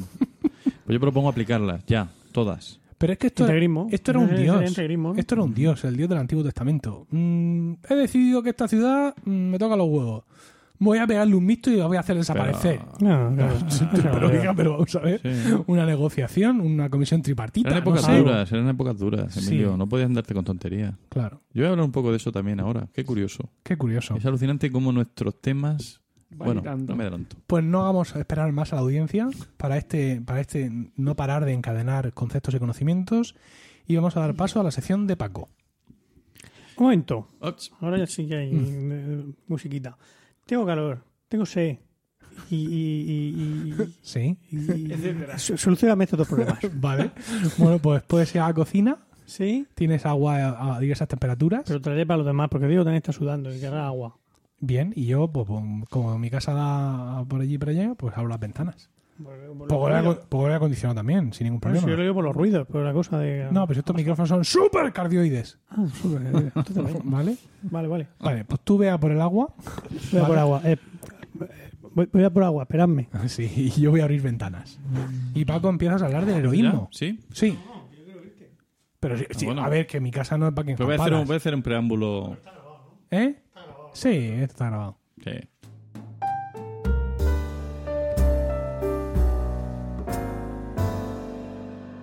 Pues sí, del heroísmo vamos a hablar, porque y además yo creo que hace falta, después de tanta frivolidad. Jamás el texto bíblico, la palabra de Dios, ha sido objeto de tanta burla y escarnio, Emilio. Desde Yo luego. Creo que menos mal que no nos van a oír ninguno de los de los sacerdotes que te dan la comunión.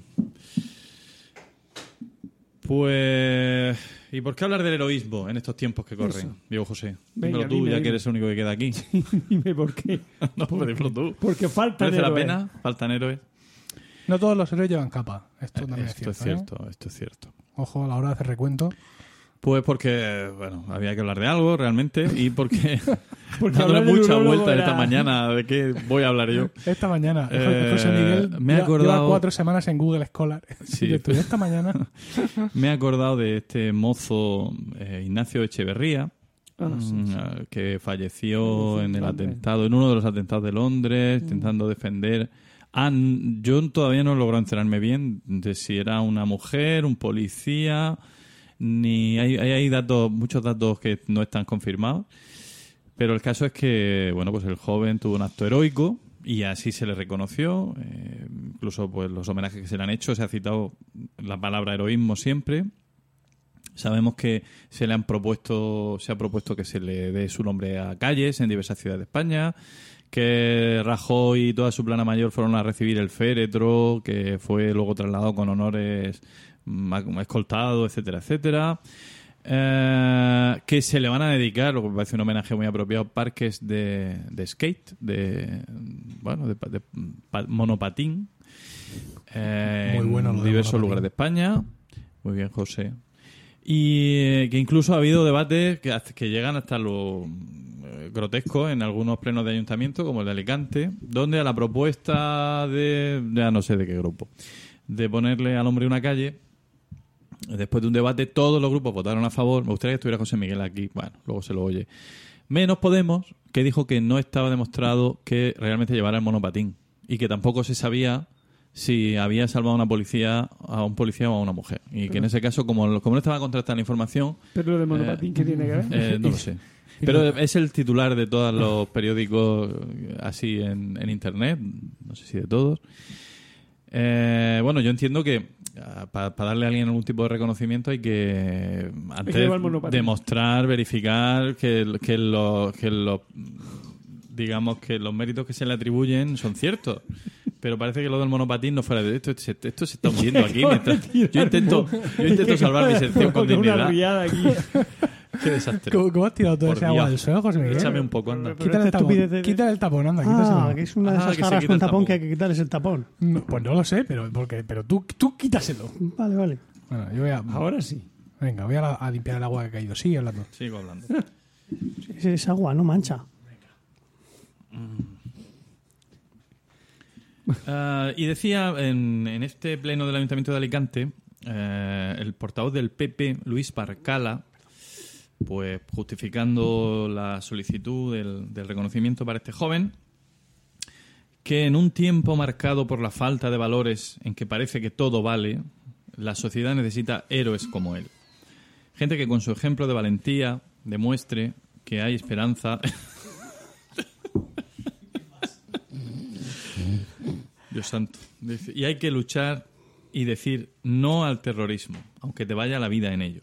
Esto dijo Luis Barcala. Simón Pla, eh, edil de Cultura, eh, dijo que su grupo de, del grupo, ay, no me acuerdo exactamente el nombre, bueno, pero es una, uno de estos eh, De Podemos. de Podemos que tiene un nombre Alicante en como- Comú. Potremo, bueno, no sé cómo se llama, no lo sé. Que había que homenajear, homenajear a las víctimas de todo tipo de terrorismo, ya sea del machista, del etarra, del franquismo, del yihadista, independientemente de que las víctimas sean sirios, yemeníes, europeos o españoles. En resumen, que como hay que homenajear a todos y a todos no se les puede homenajear, pues tampoco podemos andar homenajeando a unos sí y a otros no. Digo yo, eso es lo que se deduce. Ah, el, el tema del, del heroísmo, eh, bueno, pues plantea cuestiones interesantes. Quizá podemos debatir aquí brevemente. El- ah, todos conocemos casos de, de personas que han dado el mismo paso de, de auxiliar a mujeres que estaban siendo víctimas de una- algún tipo de agresión y, eh, y lo que, que se han hecho famosos precisamente porque normalmente esos, esos héroes, esos, esas personas han terminado sufriendo en sus carnes la misma violencia que pretendían eh, Claro. defender o evitar, ¿no? Eh, entonces, mi, pregunta aquí es, aquí honestamente, ahora que no está el jefe, eh, tú ves un caso en la calle de un señor fuera de sí que está golpeando a una mujer, ¿cuál es tu instinto? ¿Acercarte allí, separarlos? ¿Qué haríais?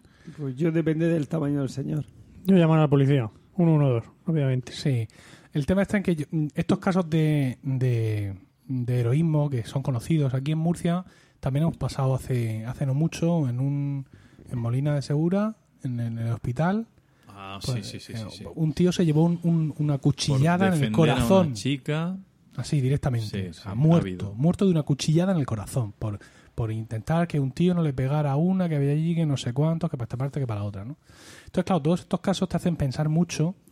Porque, y, y ya digamos que matizan cuál sería tu reacción instintiva. Yo no voy a decir que yo sea aquí un héroe frustrado, pero mm, al conocer todas estas cosas que están pasando, porque mm, da la sensación de que antes todas estas intervenciones tenían un buen resultado, porque el agresor, al ser eh, interceptado por otras personas, pues mm, recapacitaba y cesaba en su, en su intento de agresión. Sin embargo, lo que estamos viendo ahora, no ya en, el caso de, Ignacio en concreto, porque eso es un ataque terrorista y eso van a lo que van, sino en todos los casos que estamos conociendo de gente que interviene en momentos de violencia de género o de violencia estándar, no ocurre eso. El agresor no solo no recapacita, sino que repite contra el que está intentando mm, detener la, la escena.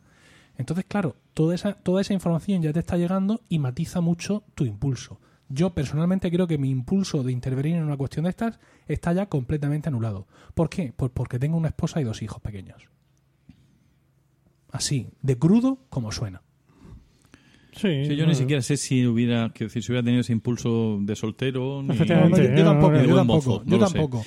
Eh, mm, a, a lo que voy es, eh, están acuchillando a alguien en plena calle, tú vas por unos amigos con un monopatín, te lanzas ahí a terciar, a separar, eh, o haces como José Miguel. Yo, yo desde luego, mm, en todo caso, llamaría a la policía y me quedaría a una distancia prudencial. por si Sí, a lo mejor tenía le, que a le grita y dice, alguien. "¡Eh, llama a la policía! Capacete, ven, Algo. ven, capacete, Sí. ven, Sí, ven. y a ver si Algo así, a ver si llama la no atención de más gente, yo qué sé, pero...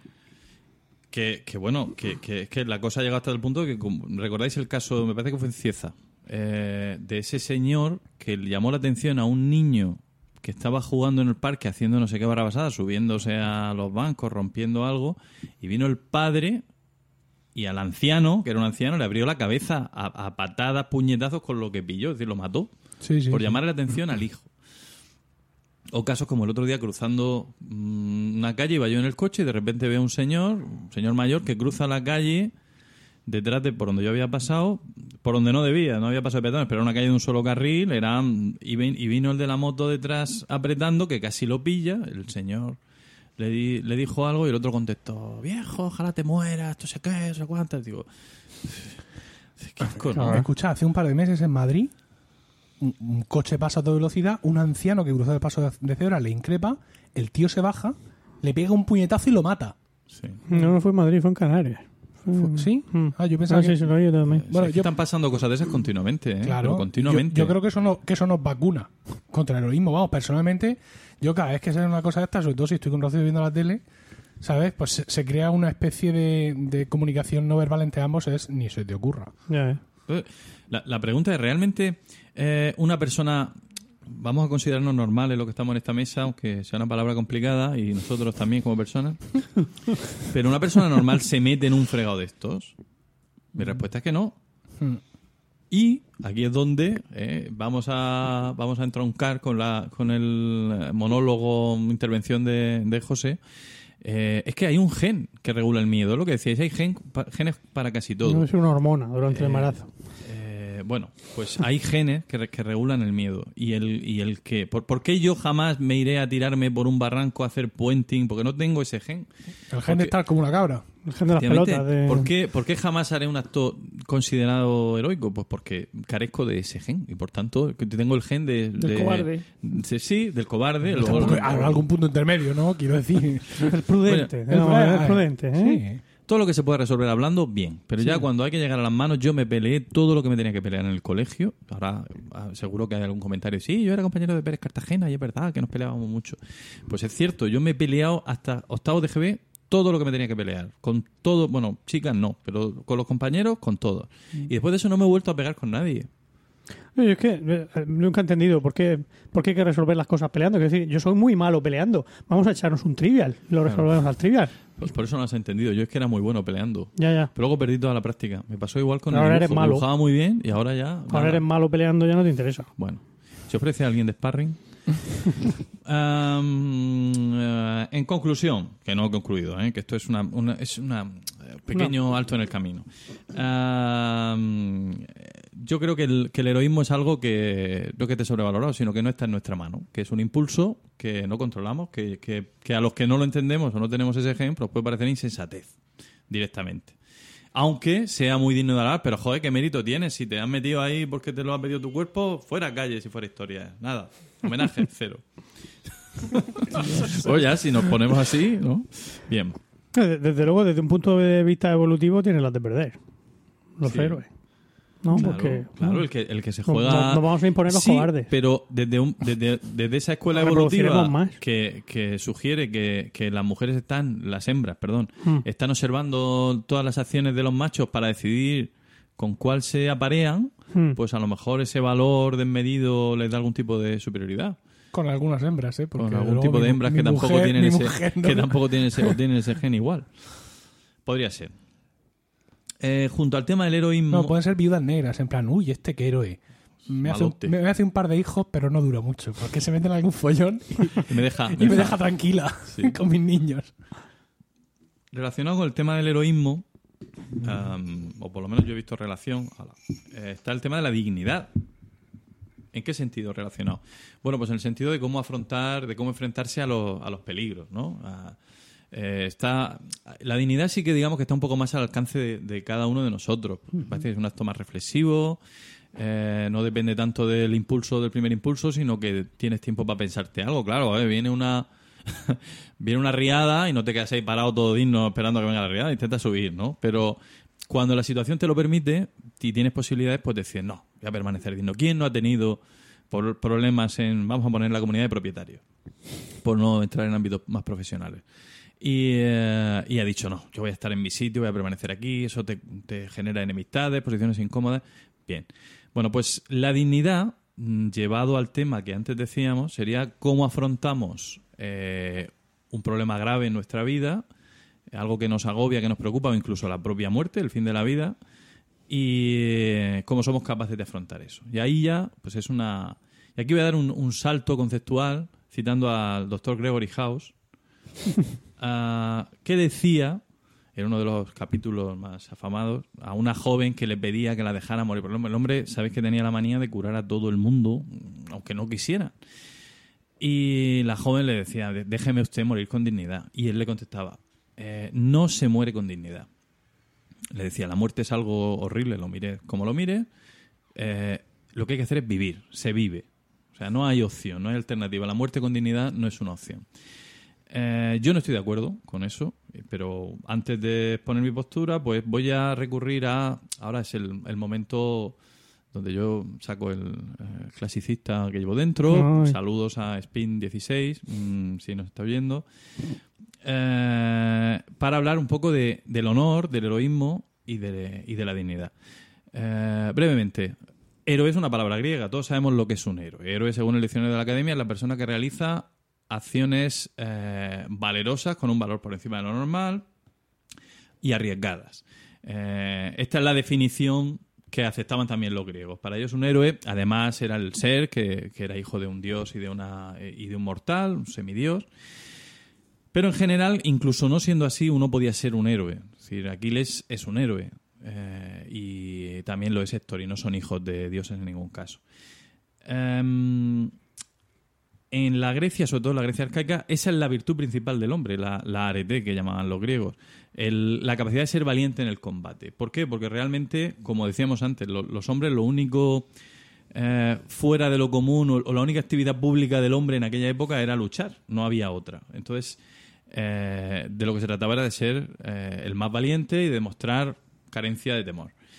Em, de hecho, bueno, en la poesía, sobre todo en la poesía de Esparta, los poetas de Esparta, que sabemos que era una sociedad muy guerrera, estaba orientada a motivar a los jóvenes a, mostrar todo el valor en el combate y a que y, a- y les alentaba diciendo que si caían por lo que fuera, caían ahí en, la- en las primeras líneas, en las primeras filas, pues que su vida, su tumba, sus hijos y su descendencia obtendría honor entre los hombres y jamás su gloria ni su nombre perecerían.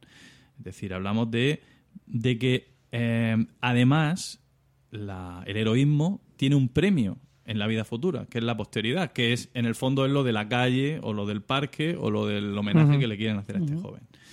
Así que la actitud de Ignacio es heroica en un sentido antiguo, es decir, se ha lanzado a una guerra sin sentir eh, sin sentir temor y, y debe y merece reconocimiento por eso.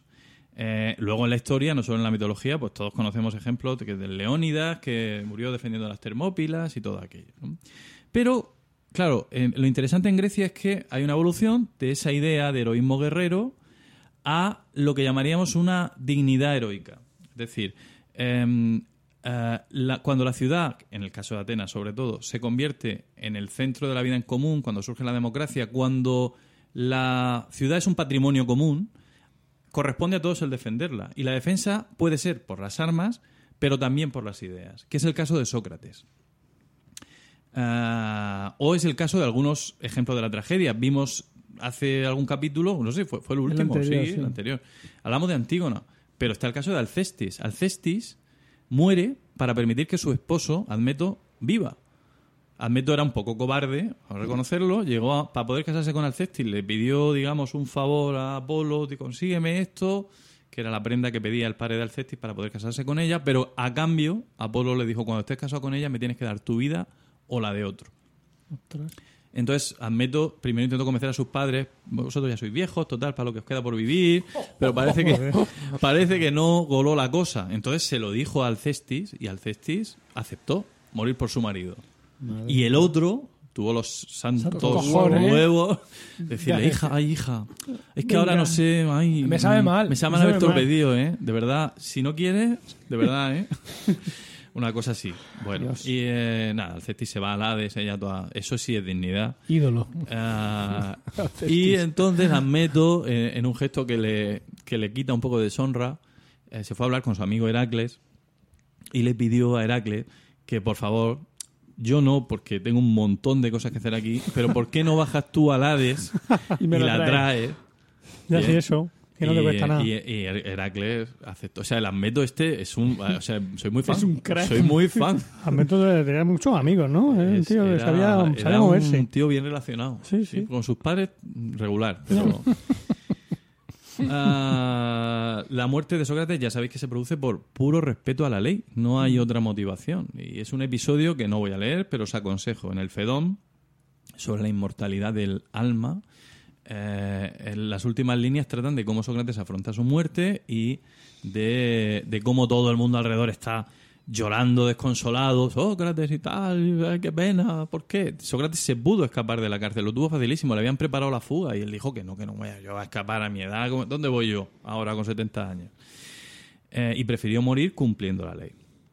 Eh, el relato es realmente merece la pena de cómo toma la cicuta.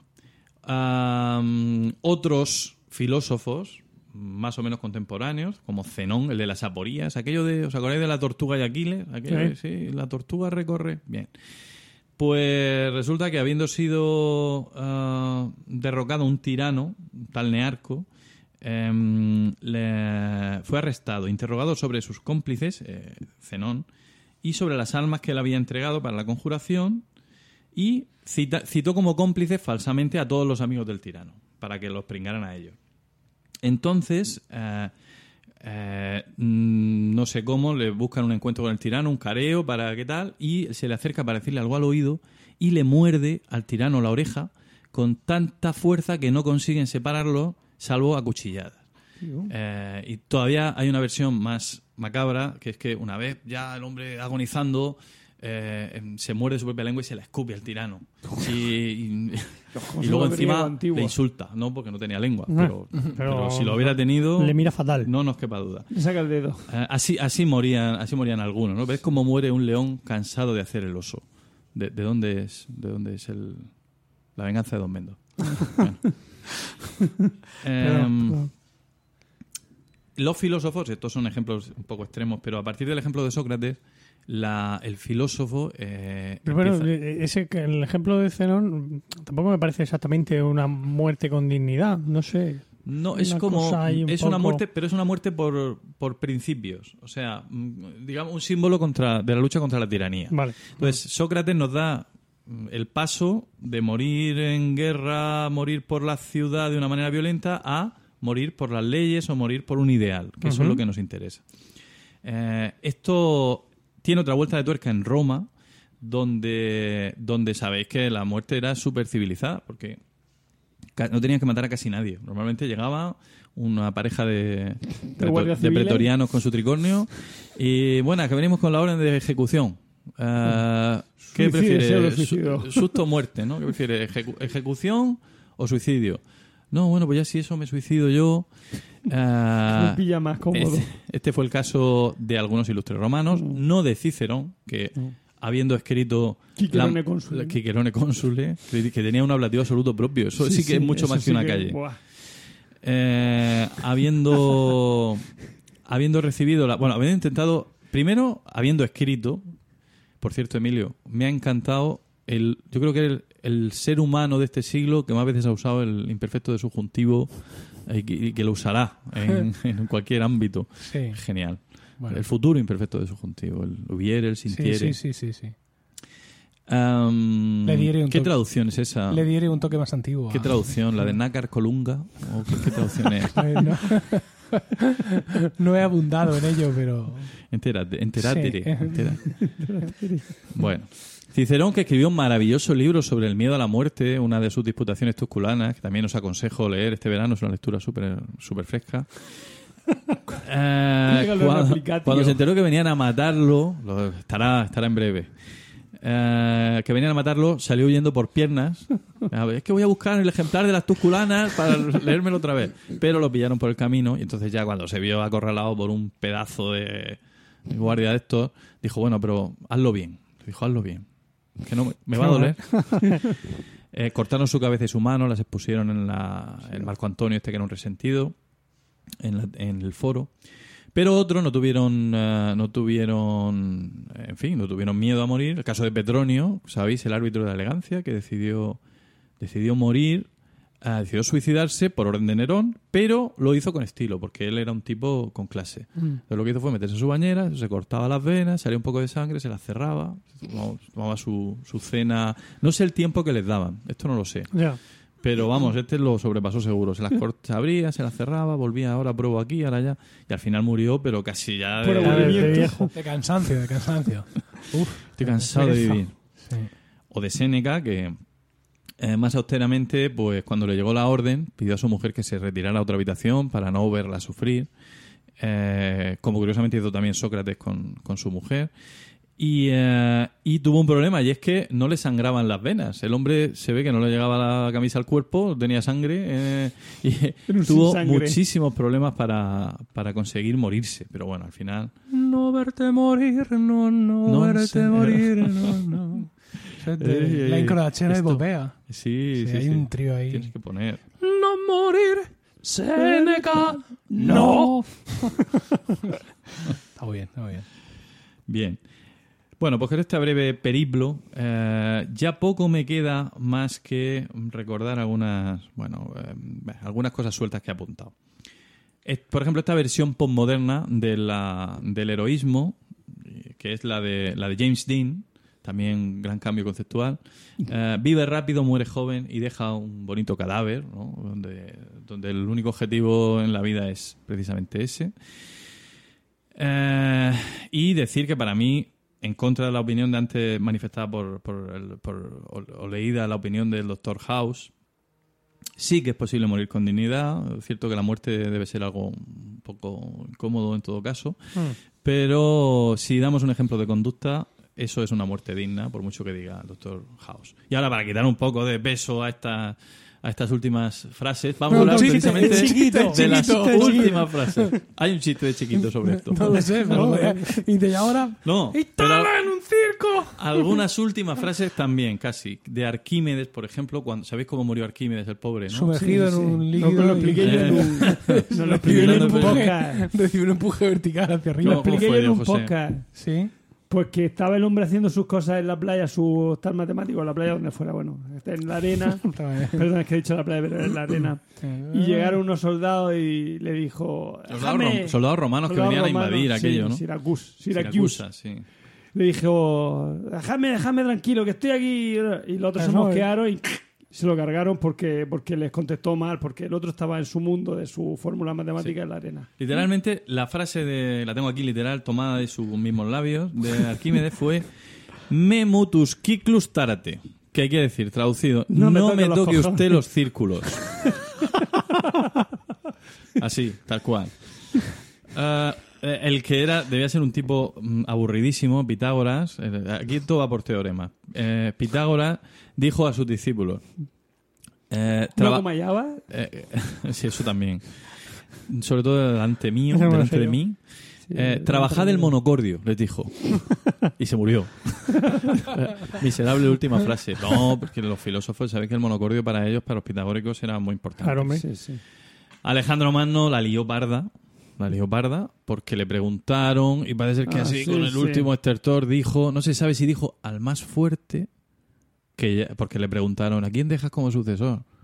Entonces dijo, Crátero. Pero Crátero puede ser al más fuerte o puede ser a Crátero. Claro, ¿qué dijeron todos los que no eran Crátero? Ha dicho al más fuerte. Y se liaron en una guerra que duró 50 años. Y al final aquello terminó Hostia, mal. cuatro. Vaya La- morro, vaya morro, los que no eran crátero. Eh, desde luego que sí. Vamos, Y también vaya en un buen humor ponerle cráter a tu hijo.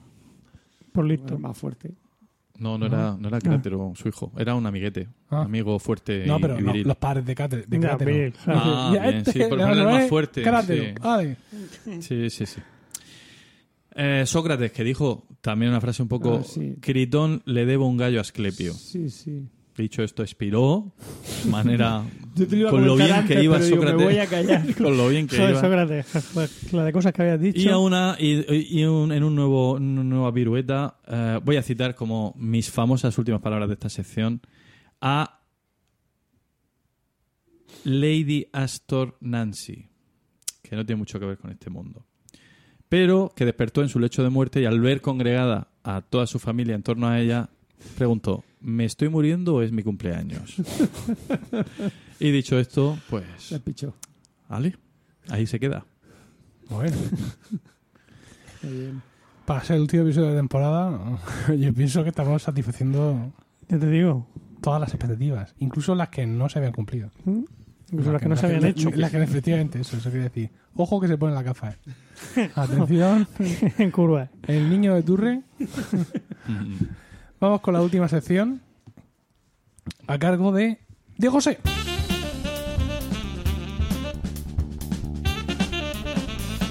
Hola, buenas. Bueno, yo voy a hablar. Ah, bueno. Hola, buena. Hola, buena. Te- tengo que saludar a mi- pasa a mi dime, público. Te pasa así, te escucho desde el primer programa. Venga, de Me José. gusta El momento mucho. más esperado. Me gusta- La sección de me José. Pues ya hilando, esto también tiene mucho que ver. Hemos de decir que las gafas de anciano de prepicia de José incluyen luz. Eso lo hemos dicho antes online. Sí, sí. ¿Se ha Bueno, no sé cuándo empezó a grabar. No, yo tampoco. Bueno, mm, voy- yo voy a hablar de la pseudomedicina. que- Enci- Enciéndela, porque no se ve bien, ¿no? Son muy graciosos. Bueno, joder, que no veo bien. Pero- razón. ¿Estas gafas están graduadas a casi cohecho o son de esas de farmacia? No, no, porque de farmacia del líder. Del líder. Claro, Yo, Pero- las gafas más, ga- más caras que tengo me costaron 8 euros en la farmacia. Pero escúchame, escúchame un momento. Las gafas que llevas ahora, que son de presbicia, pero que es presbicia random. Tú llegas ahí a la cesta del Lidl, pones Claro, la tú mano, puedes coger más uno, más ¿Pero más uno uno cinco. Pues más uno, o sea, es, la lupa que tienes. Tú tienes más uno de aumento, Ya. más uno con cinco, más dos, más dos con pero cinco, esto más tres, más tres no sería cinco. mejor ir a un óptico optometrista y A que ver, te el- dijera... a ver, yo fui al yo fui al oftalmólogo Sí.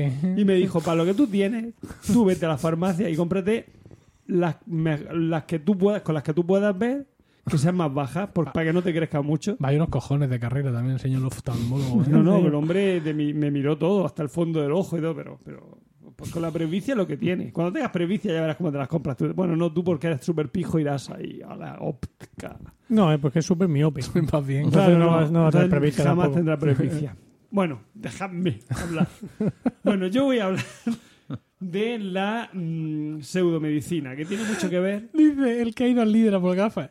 Y si intentas ahora leccionarnos sobre la pseudomedicina, Mi mujer últimamente va líder a por todo, ¿eh? Esto ya es, un- es Era una el Aldi, epidemia. era el Aldi. el Aldi Ah, mucho bueno, peor. Ah, Aldi sí. ya, bueno.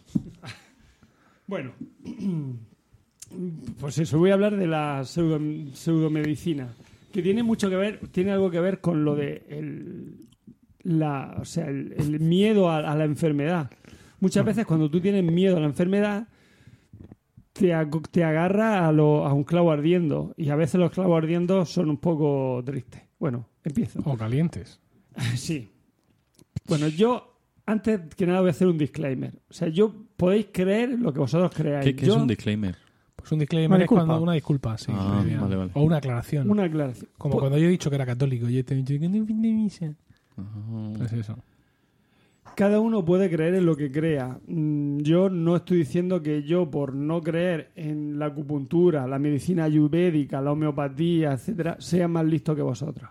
No lo estoy diciendo. En este momento. En No este estoy momento. Después. Después sí. Después si vengo arriba sí lo diré. Bueno, Venga. Eh, hay que, bueno, antes que nada voy a hacer una introducción. Hay, está claro que hay creencias racionales en nuestra sociedad y estaría bien tratar de desterrarlas. Me mordé la lengua.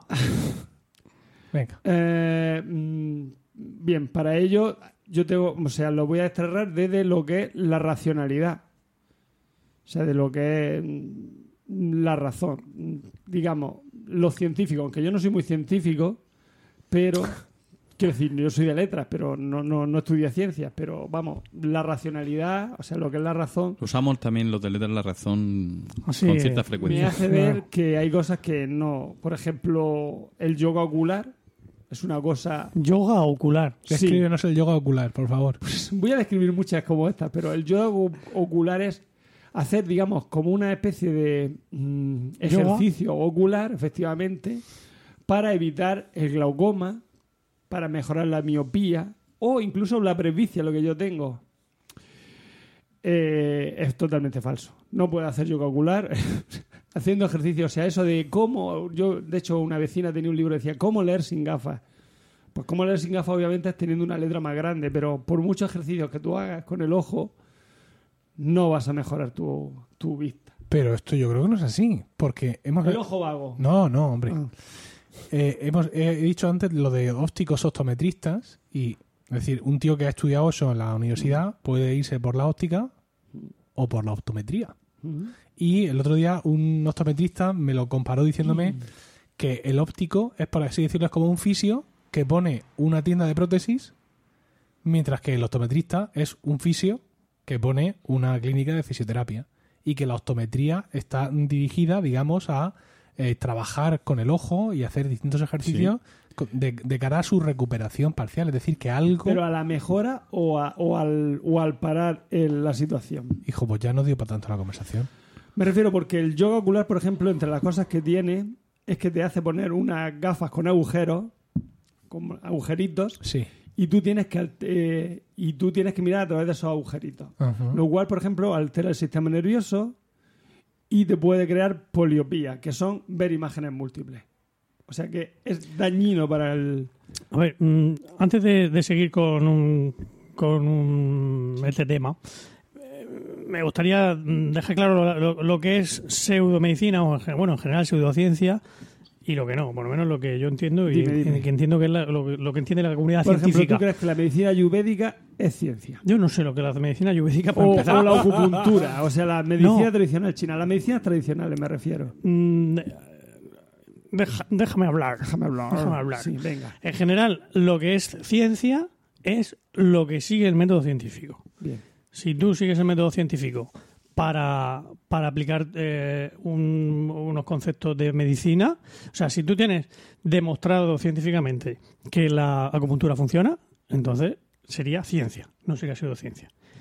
Es decir, ¿esto qué quiere decir?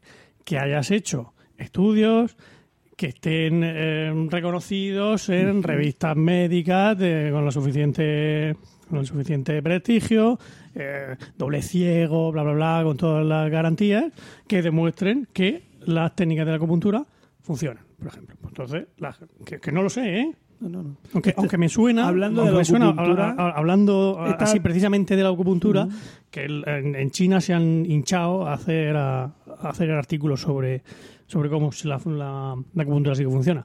Pero vamos, Sí. que no- pero que ahí está la diferencia. Que a Por lo eso, mejor resulta... Chi- por eso en China, cuando ponen un hospital de medicina normal, la gente se va al hospital normal dejando la tradicional. Por eso. No lo sé, no- pero no tiene nada que ver. No tiene nada que ver con, Ya, ya. no tiene nada que ver con eso. No tiene nada que ver con que funcione o no funcione. No tiene nada que ver con que se estudie en la universidad o no se estudie. La- lo que es pseudomedicina, pseudociencia, es lo que no utiliza el método científico. Y lo que Sí, sí, sí, lo sí, utiliza es ciencia. ¿Vale? Vale, esa. Bueno, en la- cuanto a las- acupuntura y otras cosas está demostrado que funciona mucho el efecto placebo. O sea, tú, Claro, claro. tú en la acupuntura, bueno, después iba a hablar de ello, pero lo hablo ahora. Tú en la acupuntura, tú te hacen un que, tratamiento. no, que no estás defendiendo la acupuntura, Ya, ya, ya. ¿eh? Que ha sido te hacen un tratamiento en el cual te van preguntando y dónde te duele, dónde está, no sé qué, y digamos que como que te van camelando, como en otra, pues camelando no, te van hablando y a veces eso te cura, cura más el, el hablarte a tu cerebro, o sea, el efecto que te crea placebo que el- realmente lo que te está haciendo la agujita. Por eso siempre que se prueba una terapia, Hay que hacerlo con el hay que compararla Efectivamente. con el placebo. Tiene que haber siempre un, un grupo al que se le da un placebo. Bueno.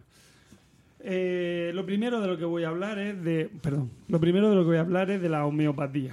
Que es, digamos, la, La madre de... la madre de, de- de la pseudomedicina. Bien, la homeopatía eh, se inventó. Bueno, la inventó un señor. Lo tenía por aquí, pero. Homeopata. No, era un, era un alemán. Homero. Homero. Digamos que yo explico la situación. En el siglo XVIII un señor, bueno, la, la medicina que existía era de Paracelso, que decía que las para curar la enfermedad había que utilizar remedios naturales. Y entre esos remedios naturales pues estaba el arsénico y otras Mercurio. Mercurio, efectivamente, todas esas venenos, ¿no? Claro, la gente que iba al médico moría con más facilidad que la gente que, que la gente que mejor me, mejor me quedo en mi casa, me tomo aquí una Que no tenía dinero para el médico. Me tomo una, efectivamente, me tomo una tisanica y ya está. Bueno, total, este hombre dijo, pues, obviamente voy a hacer una, una medicina que haga que mm, no se muera la gente. Pues, ¿cómo? Pues, bueno, Voy a intentar no envenenarlo. efectivamente. Sí. A ver, a ver A qué ver. tal da. Entre los remedios que existía, que además lo tengo aquí, era el cloruro de mercurio, el acetato de plomo, el sulfuro de arsénico y, claro, gracias a eso las enfermedades desaparecieron. Claro, porque matas al huésped. Efectivamente. Igual que los pacientes. Pero funcionaba. Era radical, pero. En fin, ah, Han- Hahnemann, ah, lo tengo aquí donde quién fue el que lo todo me pasa por no leer, que no me deje que como decís que leo y tal. Bueno, Hahnemann pensó en preparar medicamentos que no envenenaran a la gente. Entonces, creó, digamos, mm, cuatro reglas, de las cuales mm, las voy a resumir yo en dos. Primero, dos reglas totalmente estúpidas. La primera es lo similar cura. O sea, si yo mm, si yo eh, tengo insomnio, pues me aplicaré cafeína porque eso me va a curar el insomnio. O si yo tengo diarrea, me voy a tomar algo que me produzca que me produzca tal diarrea. No sé, un Necoli, por ejemplo, que vendría muy... En fin, esa es la primera. Y la segunda es, cuanto más se diluye, más efecto tiene la cosa. Ajá. O sea, sí, si yo me tomo la cafeína súper, súper, súper diluida, es más fácil que me duerma que si no. Eso tiene su lógica, ¿no? Ahora vamos con cómo funciona la disolución. Bien. No, pero- bueno, bien, me callo. Pero la cafeína te la tomas para dormir. Claro, te la tomas para. O en para teoría no sería dormir. cuanto Para más dormir. disuelta esté, Ah, te tomas la más, des- cafeína más para- despierto mm, me No, no, quedaría. Ya, pero es que la cafeína te la tomas para dormir. A ver. ¿Quién se toma la cafeína para dormir? Explico, No, Homeopatía. Va. Es que se ha ido y no se ha enterado. Primera ley, lo similar cura. Sí, o sea, sí. Si tú estás... ref- si Sí, de tú- hecho, homeopatía significa eso. Lo similar cura. O sea, si tú tienes, por ejemplo, si tú eres, ¿cómo se llama esto? Los que no pueden tomar azúcar, mierda, diabético, Diabético. pues, pues tómate, la, o sea, el azúcar te va a curar. Disparate primero. Segundo disparate. Cuanto más diluido, Pero es que no entiendo dónde está la similitud. mm, Entre el, o sea, es que más bien es lo contrario, cura. O, sea, o lo que te mata te cura. Sería. claro, claro, Más lo que bien. te mata te cura. O Efectivamente. sea, lo mismo que te produce el- la enfermedad te la cura, Sí, es el eso, principio ¿no? activo que te produce la Ah, enfermedad vale, te lo lo mismo. cura. Vale, los- Y lo segundo es vale. cuanto más se diluye, más efecto. Entonces, ¿qué se hace? Pues hay una primera disolución. Hombre, es el principio, de- en el fondo es el principio de la vacuna. Ya, sí, sí, yo siempre lo he entendido así. Era un poco la. Ya, pero la va- vacuna lo que te ponen es el Sí, virus no que te produce eso Ya, claro. atontado para que tú, tus Sí, sí, anticuerpos sí. reaccionen. Pero al final es el virus que te provoca la enfermedad. Lo que Claro. se están inoculando es el. A ver, que Pero no te dan no te dan cafeína, o sea, no es como la cafeína que tú crees. Bueno, a lo que íbamos. ¿Cómo va lo de la disolución? Cuanto más se diluye, más efecto. Hay una primera disolución que es, es 10 elevado a 10. O sea, sé, yo tengo 10 partes, o sea, yo cojo un 10 con 10 0. una parte, efectivamente, una parte de, de cada El micro. de cada parte micro. perdón, de cada parte está diluida en eso elevado a 10. O sea, Mm. a 10 con 10 ceros. Ajá. ¿Vale? Segunda disolución. 10 elevado a 20. Lo primero se llama suci, suliz, sol- no, no, bueno, no, no sé, no, no, es igual. Da igual. El segundo, 10 elevado a 20 se llama el atenuado y se ha llegado a 10 elevado a, a 150.000. No, 150, perdón, a 1000 1500, perdón, 10 elevado a 1500. Que la- para que vosotros lo entendáis, yo cojo un grano de arroz, lo machaco, lo disuelvo en una esfera de agua que engloba todo el sistema solar. Lo muevo muy bien con unas palas gigantes, claro. Esa- esas pastillas van a ser carísimas. Y eso es disuelto. Esa es la- es el tipo de disolución. Claro, en este caso. mm, Hacer un efecto monstruoso, claro. claro. Estos señores, lo del número de abogados, o sea, 10 elevado a 23, Sí, eso lo iban regular. lo llevan regular. Bueno, el número de abogados, yo no soy muy de químicas, pero dice que. Es el máximo- la a máxima de partir- solución, ¿o qué? Claro, a partir de 10 elevado a 23 ya no hay, no hay átomo que se resista a esa- a eso. O, o molécula. Bueno, Vamos, que no hay ninguna. queda ningún, resto de- en, en una molécula de, de eso, de, de la disolución, no hay ningún átomo del principio activo. Sí. Bueno, al revés, no hay ninguna molécula del principio activo en, en un átomo. en la unidad En la mínima unidad del. mínima, efectivamente. del Bueno, entonces, bueno. mm, eh, la medicina homeopática, hay cosas buenas que se pueden decir de ella. Se puede decir a boca llena que no tiene efectos secundarios. Bueno, ni primario. Bueno, puede tener efectos secundarios por placebo. Porque yo tengo un Pero- compañero que asegura... primario. No sé si es efecto primario no secundario. Quiero decir, yo puedo coger una tableta de, de esta de cafeína homeopática y tomármela mm, ahí a boca llena, tomármelo todo, todo, todo el- todos los anisicos, abrir así el- el- la espita de los anisicos y comérmelos todos, que sé que no voy a morir. ¿Por qué no lo hace? De ¿A hecho, no, de hecho, porque vale 7 euros. Cómprame hecho, ahora mismo. se han convocado varios suicidios homeopáticos, donde grupos descontrolados de científicos han decidido suicidarse en Eso masa. sería una muerte noble y digna. ¿eh? Lo que pasa es que no han tenido éxito, no han conseguido suicidarse. Pro de la ciencia. Vale, el único efecto eh, secundario que tiene la homeopatía Pero no mires más a Paco, que no El- paras de girar el morro. el Mírame, único mírame efecto- todo lo que quieras. El único guapetón. efecto secundario que no tiene la homeopa- que tiene la homeopatía es que te, quite- te quita peso en la cartera. Es muy cara la homeopatía para lo que tiene. Hmm. O sea, que jamás he, he comprado yo anisicos más caros que los de la homeopatía. Bueno, seguimos. Eh, eso. Yo aquí decía que me ha puesto que soy capaz de tomarme la ansiol, los, los anisicos de un bote y seguir vivo. Eso está clarísimo. Yo tengo una pregunta, interrumpo porque se me va a olvidar si no. Si la homeopatía no es una ciencia y por tanto los medicamentos homeopáticos no son medicamentos, que no se piden con receta y nada parecido, ¿por qué el Mercadona, el Lidl y tal no, no venden homeopatía? Porque no sería serio. que no sería la- serio? la- a ver, la- A ver, te explico. Los laboratorios pueden vender homeopáticos- gafas, Sí, pero son- no pueden vender homeopatía. Son labo- medicamentos Sí, porque es que- homeopáticos. porque es que yo gracias a la gafa están veo- etiquetados como medicamentos homeopáticos. No, la Es etiqueta, que yo pero- gracias a la- pero no- Escúchame, no necesitan- pero es que yo y, veo. y Yo reconocidos con por la el gafa Ministerio de veo. Sanidad como tales. Ah, o sea, Tienen tienen un un- reconocimiento oficial. Sí, por- por- hasta ahora. No sé. sal De de hecho, fruta y el bicarbonato, no. se está Más. luchando contra eso. De hecho, pero hablando hasta de ahora esto, sí que- dejan un alto margen de ganancia. El PP trató de regular la, regular- regularizar la homeopatía con Amnamato. Pero no se sabe qué clase de homeopatía. O sea, en estos momentos, o sea, hay diferentes tipos de clases de homeopatía, hay tantas como tipos de disoluciones, por lo tanto, para poderla regular tendrías que ir regulando cada una de las disoluciones. Y como hay innumerables, Fíjate. Pues se convierte en algo alegal. No es, no es ilegal la homeopatía, pero es algo alegal. Qué bien montado lo tienen, ¿eh? Madre mía, eso es una, un laberinto ahí de... Bueno, El Boiron.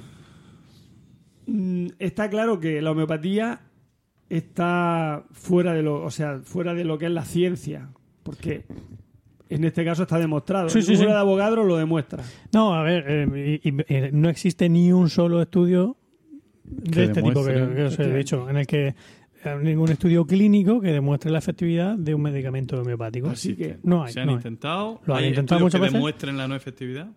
Hay, eh, bueno, es que la carga de la prueba es la del. En el, estudio, en el momento Bueno, que ya. no demuestra la efectividad, está demostrando la no es efectividad. Claro. bueno, Que no es que no hay una diferencia entre eso y el placebo. Están hoy, ¿verdad? Que están hoy los dos. Están fatal. Este Bueno. no para de girar el morro. Y ¿Pero este no, se ha puesto auricular- ¿Pero qué hago? Que ¿Así? tocas el micro y entonces transmites todas las vibraciones y ruidos a la gente. Pero a la gente le gustan los ruidos. La gente que cojones ¿No gustado los ruidos? cuando hablaban de los kikos? Pero como aquí no hay kikos, Sí. que eres más roñoso. No que- soy que roñoso, es que aquí no, te- no Bueno, tenemos Oye, ¿os ha gustado el bizcocho o no? Otra vez Está algo- buenísimo el bizcocho. está muy bueno.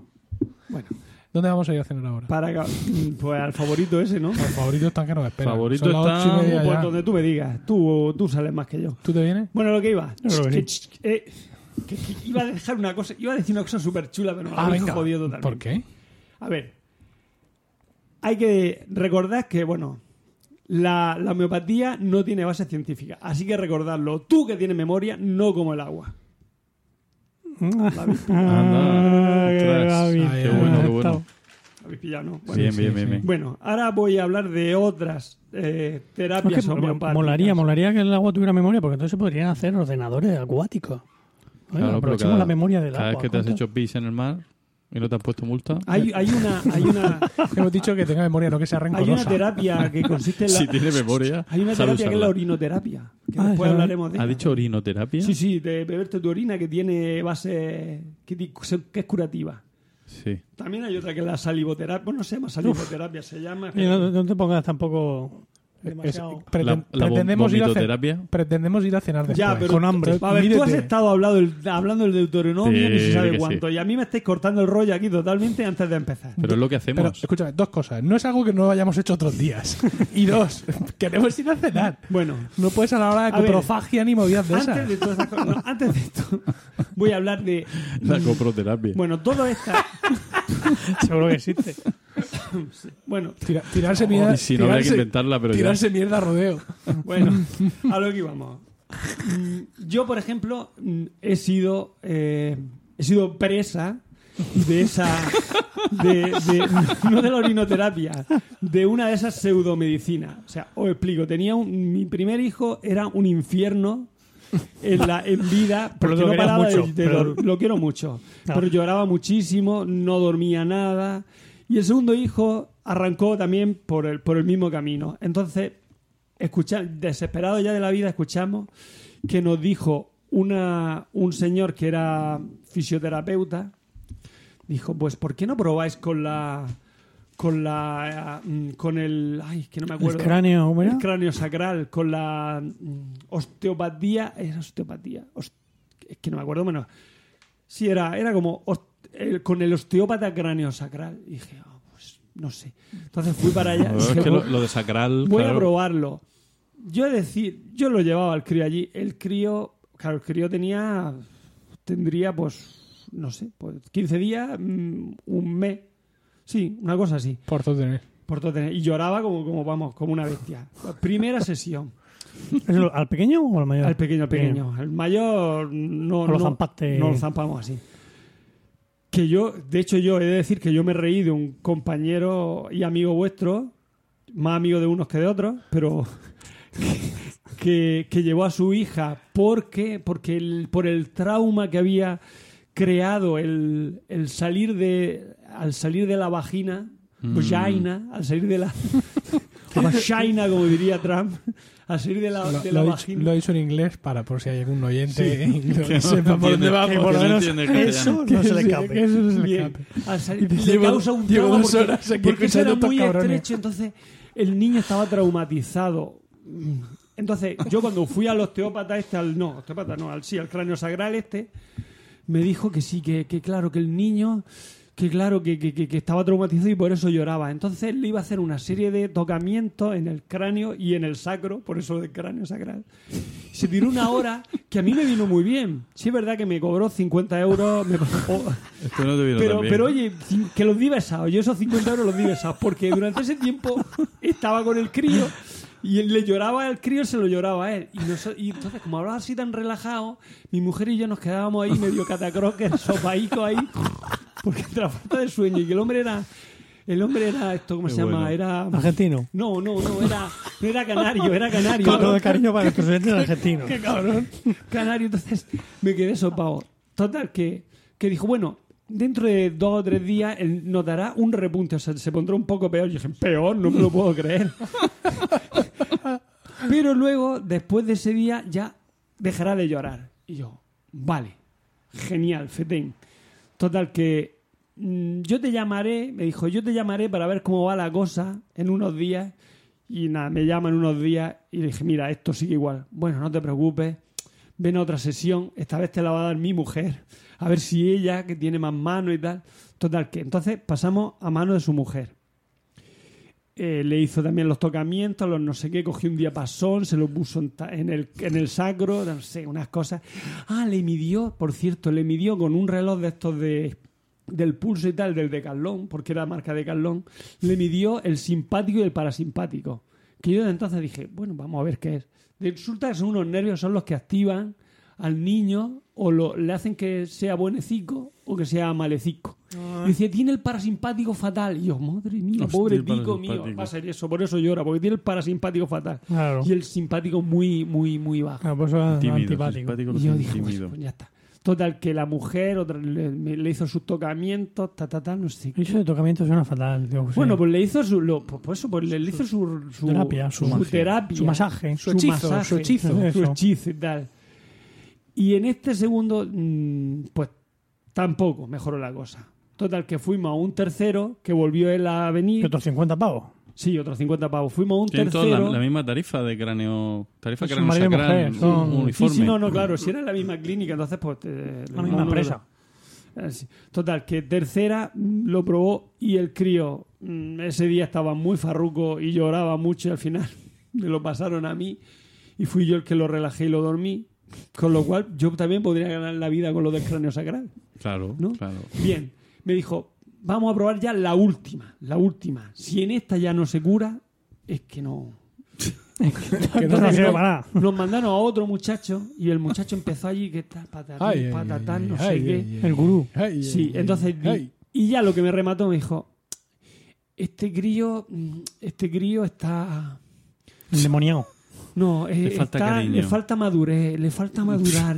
Yo creo que no maduró suficiente en el feto, pero pero si lo hemos tenido que sacar casi con los geos porque hay con un parto, un parto 43 semanas ya de llegó la- que se van a ¿Qué 10, dijo ya el 18 ginecólogo? horas de parto. Dijo ya el ginecólogo. El- el grúa- la se ha quedado grúa sin del- líquido. Se lo ha bebido entero todo. Esto ya, esto ya es peligroso. La grúa del seguro tirando.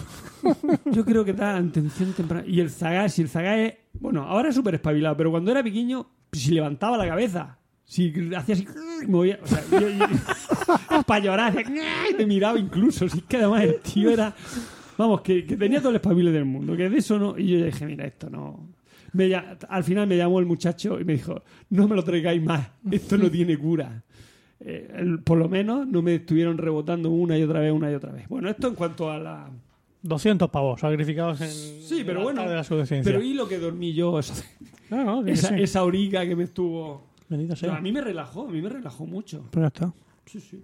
Bueno, vamos con otro tipo de pseudomedicina que se basa sobre todo en, mm, digamos, en el efecto placebo o en camelarte un poco la cosa. Por ejemplo, la acupuntura. La acupuntura, el trato, mm, digamos, terapeuta-paciente es muy próximo.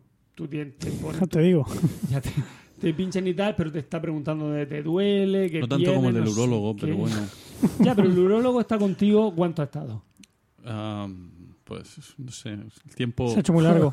5, El 10 tiempo minutos, relativo. ponle 15 como ponle que a ti Sí, se no, te- no, a 15 no llega. Claro, pero este hombre es una es una una, esa una sesión de una hora, pues en una hora ha tenido tiempo a camelarte, decir, Yo, yo, yo me he hecho acupuntura. a que te te dice, pues ¿dónde te duele? Pues aquí, no sé, No. no sé. ¿Te creas? ¿No? ¿No, No. dice mucho? Este era No. chino, no hablaba una palabra española. No, que va a ser chino. Este era, eh, bueno, y, sigue siendo holandés. No. Entonces es un fisioterapeuta, o sea, con su título Sí, sí, sí. No, universitario. también, craniosacral con su título- entonces tienes allí el título universitario de fisioterapia y varios títulos más universitarios de máster del Sí, universo, sí, sí. no sé cuánto, tal, tal. Y luego otro montón de títulos de cosas chinas, de no sé cuántos, de Es que te pongo un vaso mucho. de agua en la cabeza. Que eso es otra cosa, ¿eh? Que se estudie en la universidad, no necesariamente. claro, no, que- hay una cátedra de ya, ya, ya, sí, sí, de sí, Zaragoza, que tenía, que el título Sabía. Que tenía el título Sí, sí, de, de fi- de de- como los demás fisios. Y eh, la, eh, a mí me llamó un poco aquí la atención, o sea, él me hacía su masajillo normal, ¿no? Pero estaba claro que él echaba, lo echaba todo al tema de las agujas. Porque eh, proporcionalmente yo le dije, digo, mire, yo vengo a lo que usted me mande. No le voy a poner pega a la aguja ni le voy a poner pega a nada. Salvo a un desbloqueo cervical que me niego. Por lo demás, sirva así. Entonces me hacía así un poco de masaje y enseguida pasaba a clavarme el tema de las agujas. al descabello. A mí me llamó mucho la atención y, y fue la cosa que dije yo, ah, pues esto lo mismo tiene su base científica.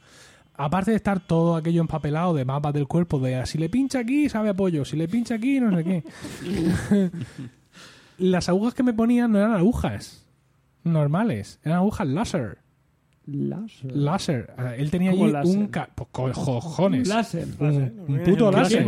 Un láser En que vez de, Un quema. en vez láser de- Que pincha. apuntando Sí, a... que, que está conectado a una máquina de Philips o de no me acuerdo qué otra empresa era de, de las que fabrican tecnología con tal de sacar tal, dinero lo que haga y falta. me ponía unas agujas láser y yo viendo que aquella tecnología dije pues Pues igual. Claro. también he de decir que mira yo nunca noté una gran mejora de hecho cuando dejé de ir porque la vida es así la vida es así no fue en plan hoy como noto que no me ponen las agujas cuando me había dicho gente uy las agujas que pone este hombre eso pierde unos sentido pero a mí nunca. Cuando yo he ido a un fisio y me ha hecho bien daño y me ha crujido y me ha puesto el pie en el lomo y me ha tirado para acá y me ha... Ahí es cuando tú notas que está bien.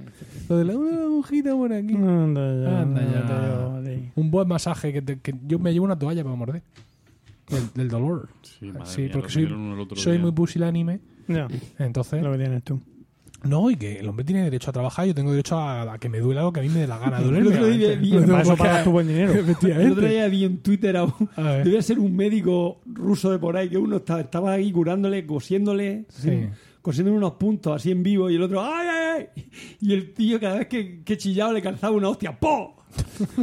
para que no para que no chillara y le echaba la bronca encima porque él estaba ahí Ruso. el ruso Sí, debía ser ruso de por ahí no sé bueno Sigue. seguimos otra medicina tradicional la ayurvédica que es la que viene de la India está muy muy en, en cosa con el yoga con el tal entonces esta dice la OMS dice que es un sistema de medicina alternativa o sea que no te dejes la otra que no hagas, que hagas el favor de no dejártela de verdad que La, la pastilla de la tensión. Alternativa quiere decir precisamente eso.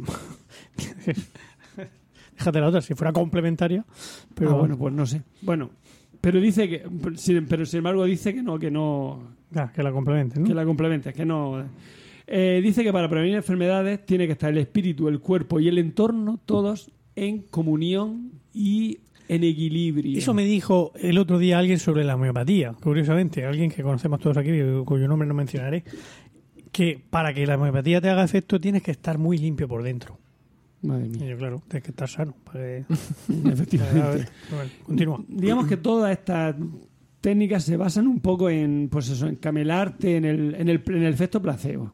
Bueno, ahora voy a hablar de otras terapias que hay curiosas, como puede, y así muy, muy rápida. O sea, por ejemplo, tenemos la alquimia, y fíjate que los tengo por orden alfabético, porque lo he sacado de infopseudociencia.es. Infopseudociencia.es. Que allí te explican todo muy bien. Te habla de teoría, de terapia, de poderes Sí, y y dones, como, fenómenos y como tenemos hambre, nuestros oyentes Venga. pueden ir a esa... Alquimia del Pues- sonido sagrado. ¿Qué es? Se trata de un sistema de sanación que atribuye el sonido de la voz humana al de los cuencos tibetanos. O sea, eso de los cuenquecicos. Ay, el otro día vi un cuenco de eso de nación. Mola mucho, ¿eh? El cuenco, el cuenco está Y eso que te Y esto te da propiedades curativas. O sea, que tú le des a un cilindrina ahí con, con Ah, un que era para de cobre, eso. te, te Eso se lo habían regalado. Anda, no, pero, pero es verdad que tú lo- coges el cuenco ese, que es como, como- vamos, para machacar ajos. Sí. Pero eh, le da Un. Un, un golpe, sí, Sí. pero no, ¿cómo se llaman los que...? Almirez. Almirez. Almirez. Almirez. Almirez. Pues más parecido a un almirez que a un mortero. Y le da el golpe y entonces suena, ¿no? Y luego le das con el... Claro, entonces la vibración te cura. Con- continúa la vibración y se oye el, el tono, es muy, es muy curioso. Vamos, no creo que cure, pero el hecho en sí Pero es, pasas es un muy- rato muy cojonudo. Sí. Vale, venga. Angeloterapia. No hace falta explicar más. No, Los que- ángeles te curan. Bueno, y te pero- buscan aparcamiento. Pero eso no es terapia. Apipuntura. Consiste en que te piquen las abejas y eso te cura. Sí, pero eso sí que tiene su base científica. No voy a. El conjunto pero puede, puede Tú has ser. ido ahí, ¿no? La aplicación del veneno de abeja 50 pavos, mm, pavos, se aplica en ciertas zonas concretas y eso te cura. Pues, pues, vale, pues yo, yo no lo voy a Lo probar. mejor es la biterapia láser. Esa es la mejor. La aromaterapia, Oh, pues eso huele bien. Esa por lo menos. Las flores de Bach no, no entra en eso, ¿no? ¿No, no entra ahí? ¿No, flores de Bach, no? sí. ¿No La flores flor de Bach? También la voy a tratar aquí ahora. Pero Si ¿te vas va- a pegar el micro si va, o va todavía por la A. la biodanza. la biodanza? Labio. Consiste en a través de la danza te cura, ¿eh? biodanza. Biodanza. Vamos. Bueno, pero la biodanza, bueno. Eh, usar, o sea, em, expresar tus emociones y Ya, pero en fin, que eso tampoco es para curar una enfermedad, ¿no? Es simplemente un poco para, Para para expresarte. Para bailar un eh, rato. para bailar un rato, exactamente. Que no... Venga. biomagnetismo. Eh, de teorías en las cuales es que va por orden la enfermedad tiene una Sí, sí, estrecha relación sí, con lo- alteraciones del pH. Pero es que no ha hecho un resumen, está en la puta web esa ahí, mirándolas todas. Bueno, me voy a saltar las constelaciones familiares, por ejemplo, que eso es un rollo muy de psicología que he hecho. No te lo estás saltando. Venga, te lo ibas a saltar. es, que, es que me hablaron de ello y me, me, me reí en la cara de la que me lo estaba hablando, porque hice un. Yo también, o sea, hice un cursillo de eso que le llamé, le llamé la hierba, ¿no? Era un cursillo donde te hablaban ahí, era para que te desestresara. A mí me sirvió, me desestresó. Y hablaban de constelaciones familiares. O sea, por ejemplo, si tú tienes claustrofobia, Sí. la claustrofobia te viene porque tu abuelo, cuando tenía cuatro años, lo encerraron a lo mejor un cinco, cinco o seis horas en, en- en un sótano y él padeció la claustrofobia y de ahí te viene a ti. Te la transmite por el esperma, ¿no? Cristaloterapia. Bueno. Pues todos sabemos que a través de los cristales te cura. Eso dice. Todos sabemos. Todos sabemos, bueno, vamos, Sí, si dice sí, sí, cristaloterapia. Eh, Al micro, al micro. el exorcismo, las flores de Bach. ¿Os interesa las flores de Bach? Háblame tú de ella, de las flores de Bach. No sé nada.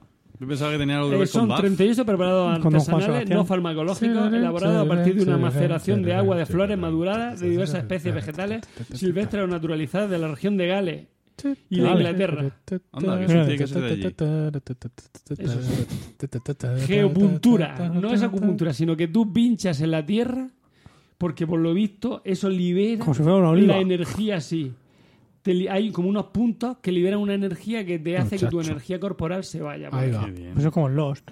Claro. O sea, que te pones ahí a cavar para hacer bueno, para plantar ahí. Y la, y la energía Mi- se te va. A ver, mi bisabuelo, Pones a cavar Igual, un tío y la energía se te va. mi bisabuelo Trinidad nunca tuvo ninguna enfermedad, era un ¿Verdad? agricultor y estaba el tío No sembrando paraba a hacer manzana.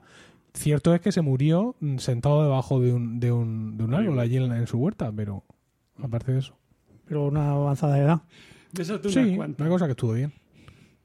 A ver.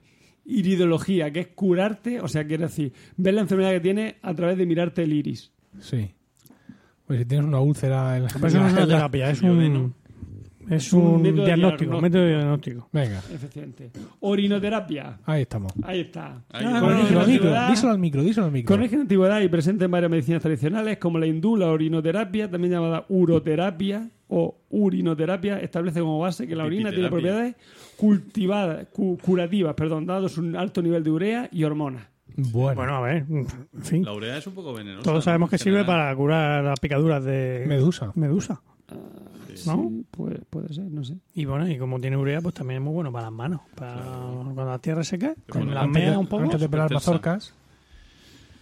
Qué bien. Eh, bien. Eh, La M, la M. ya por pues la no, no, no, no. Es que hay otra que es muy curiosa que es. Es que a ver si la encuentro. La hamburguesoterapia Bueno, no la tienes por ahí. Hay una que. Es que no me acuerdo el nombre, pero hay, hay una que Buenísima te, para curar el hambre. que te cura a través de la saliva. O sea, echarte herida en la saliva, lo que hace tu madre para limpiarte. Si lo hace una madre, Porque dicen que tiene. que tiene no puede ser malo. eh, eh, que la saliva tiene em, es calmante Antiséptica. y antiséptica, efectivamente. Pero no es así. Debido al pH que tiene la saliva y debido a, la- a las bacterias que puede tener la saliva, la herida Cura la no tuya. O sea, que eso del perro, ¿no? Que te deja lo que te la mala herida, que eso cura. Eso es mentira, ¿no? Eso no, mentira no, todo. Eso no lo he oído nunca. Oh, yo sí. El que tiene un perro que lame mucho se inventó eso y... Para que dejar no- de decirle, "Ah, el puto Ay, perro. asco, qué asco. Bueno, la risoterapia, la cialotera, cialopuntura... ¿Risoterapia es con el risotto? ¿Qué te ríes? No has hablado de la. Por culoterapia. la los, que, los de la columna, o este era la. La, sí, la osteopatía. Los no, los osteópatas- los osteópatas osteópatas, son sí. los craneosagrales, No, ¿no? pero. Joder, ¿cómo se llama? Los quiroprácticos. Quiroprácticos. Pues no sé. Yo. No me, Yo es que he ido. yo es que no he ido. Habla, pues tú habla tú porque yo es que no. A ver, la, la idea de la, de la quiropráctica es que si tienes. un- la- ellos tratan solo con la columna vertebral. Y según ellos, hay una. Si la columna vertebral te está pinzando un nervio, no sé, eso te puede provocar enfermedades de todo tipo, desde colesterol hasta Coño. sordera, hasta Uh, cualquier cosa. qué raro Entonces, eso. con la quiropráctica, ellos te colocan bien las vértebras y pueden curarte todas esas cosas. De hecho, el que inventó la quiropráctica mm, es que mm, curó a un señor de su sordera. por lo Muy visto. bien. Oye. A ver, yo no- la verdad es que tampoco he leído nada sobre, sobre este tema. Yo puedo entender que pueda servir para los problemas de espalda, porque al fin y al cabo sí que efectivamente ellos eh, físicamente Sí, te están, está te- relacionada con... te Claro, están no. colocando la- las vértebras, te las, van, te Como, la- te las como el- recolocan. El, yoga y el pilates, que en definitiva estás ahí estirándote y al final pues tienen muchas historias musculares y, Claro. y de huesos que pierdes presión y optas a un- una vida más saludable. Que evidentemente todo lo demás no me lo creo, pero Sí, sí. Bueno, ya para acabar, solo quiero decir. Ya acabo ya. Eh, que. mm, Bueno, que es- esta, digamos.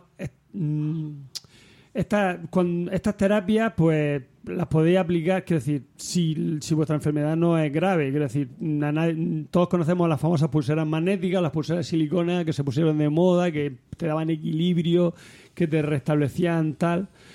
Pero si te vas a poner en manos de una doula, pues yo casi preferiría que te pusiera, aunque aquí hay, pero yo por ejemplo preferiría ponerme en manos de una matrona, ¿vale? No, Sí, hace, no hace lo mismo la doula. claro, la doula te hace, te No, hechiza. que va, se supone que solo Te acompaña en el parto. Acompáñame. Pero yo creo que la mejor persona que te puede acompañar en un parto es ¿Es? tu marido. Ole, sí, No, si el marido no se va de estando la doula. A veces sí. Bueno, pero eh, ese se va a ir en cualquier caso.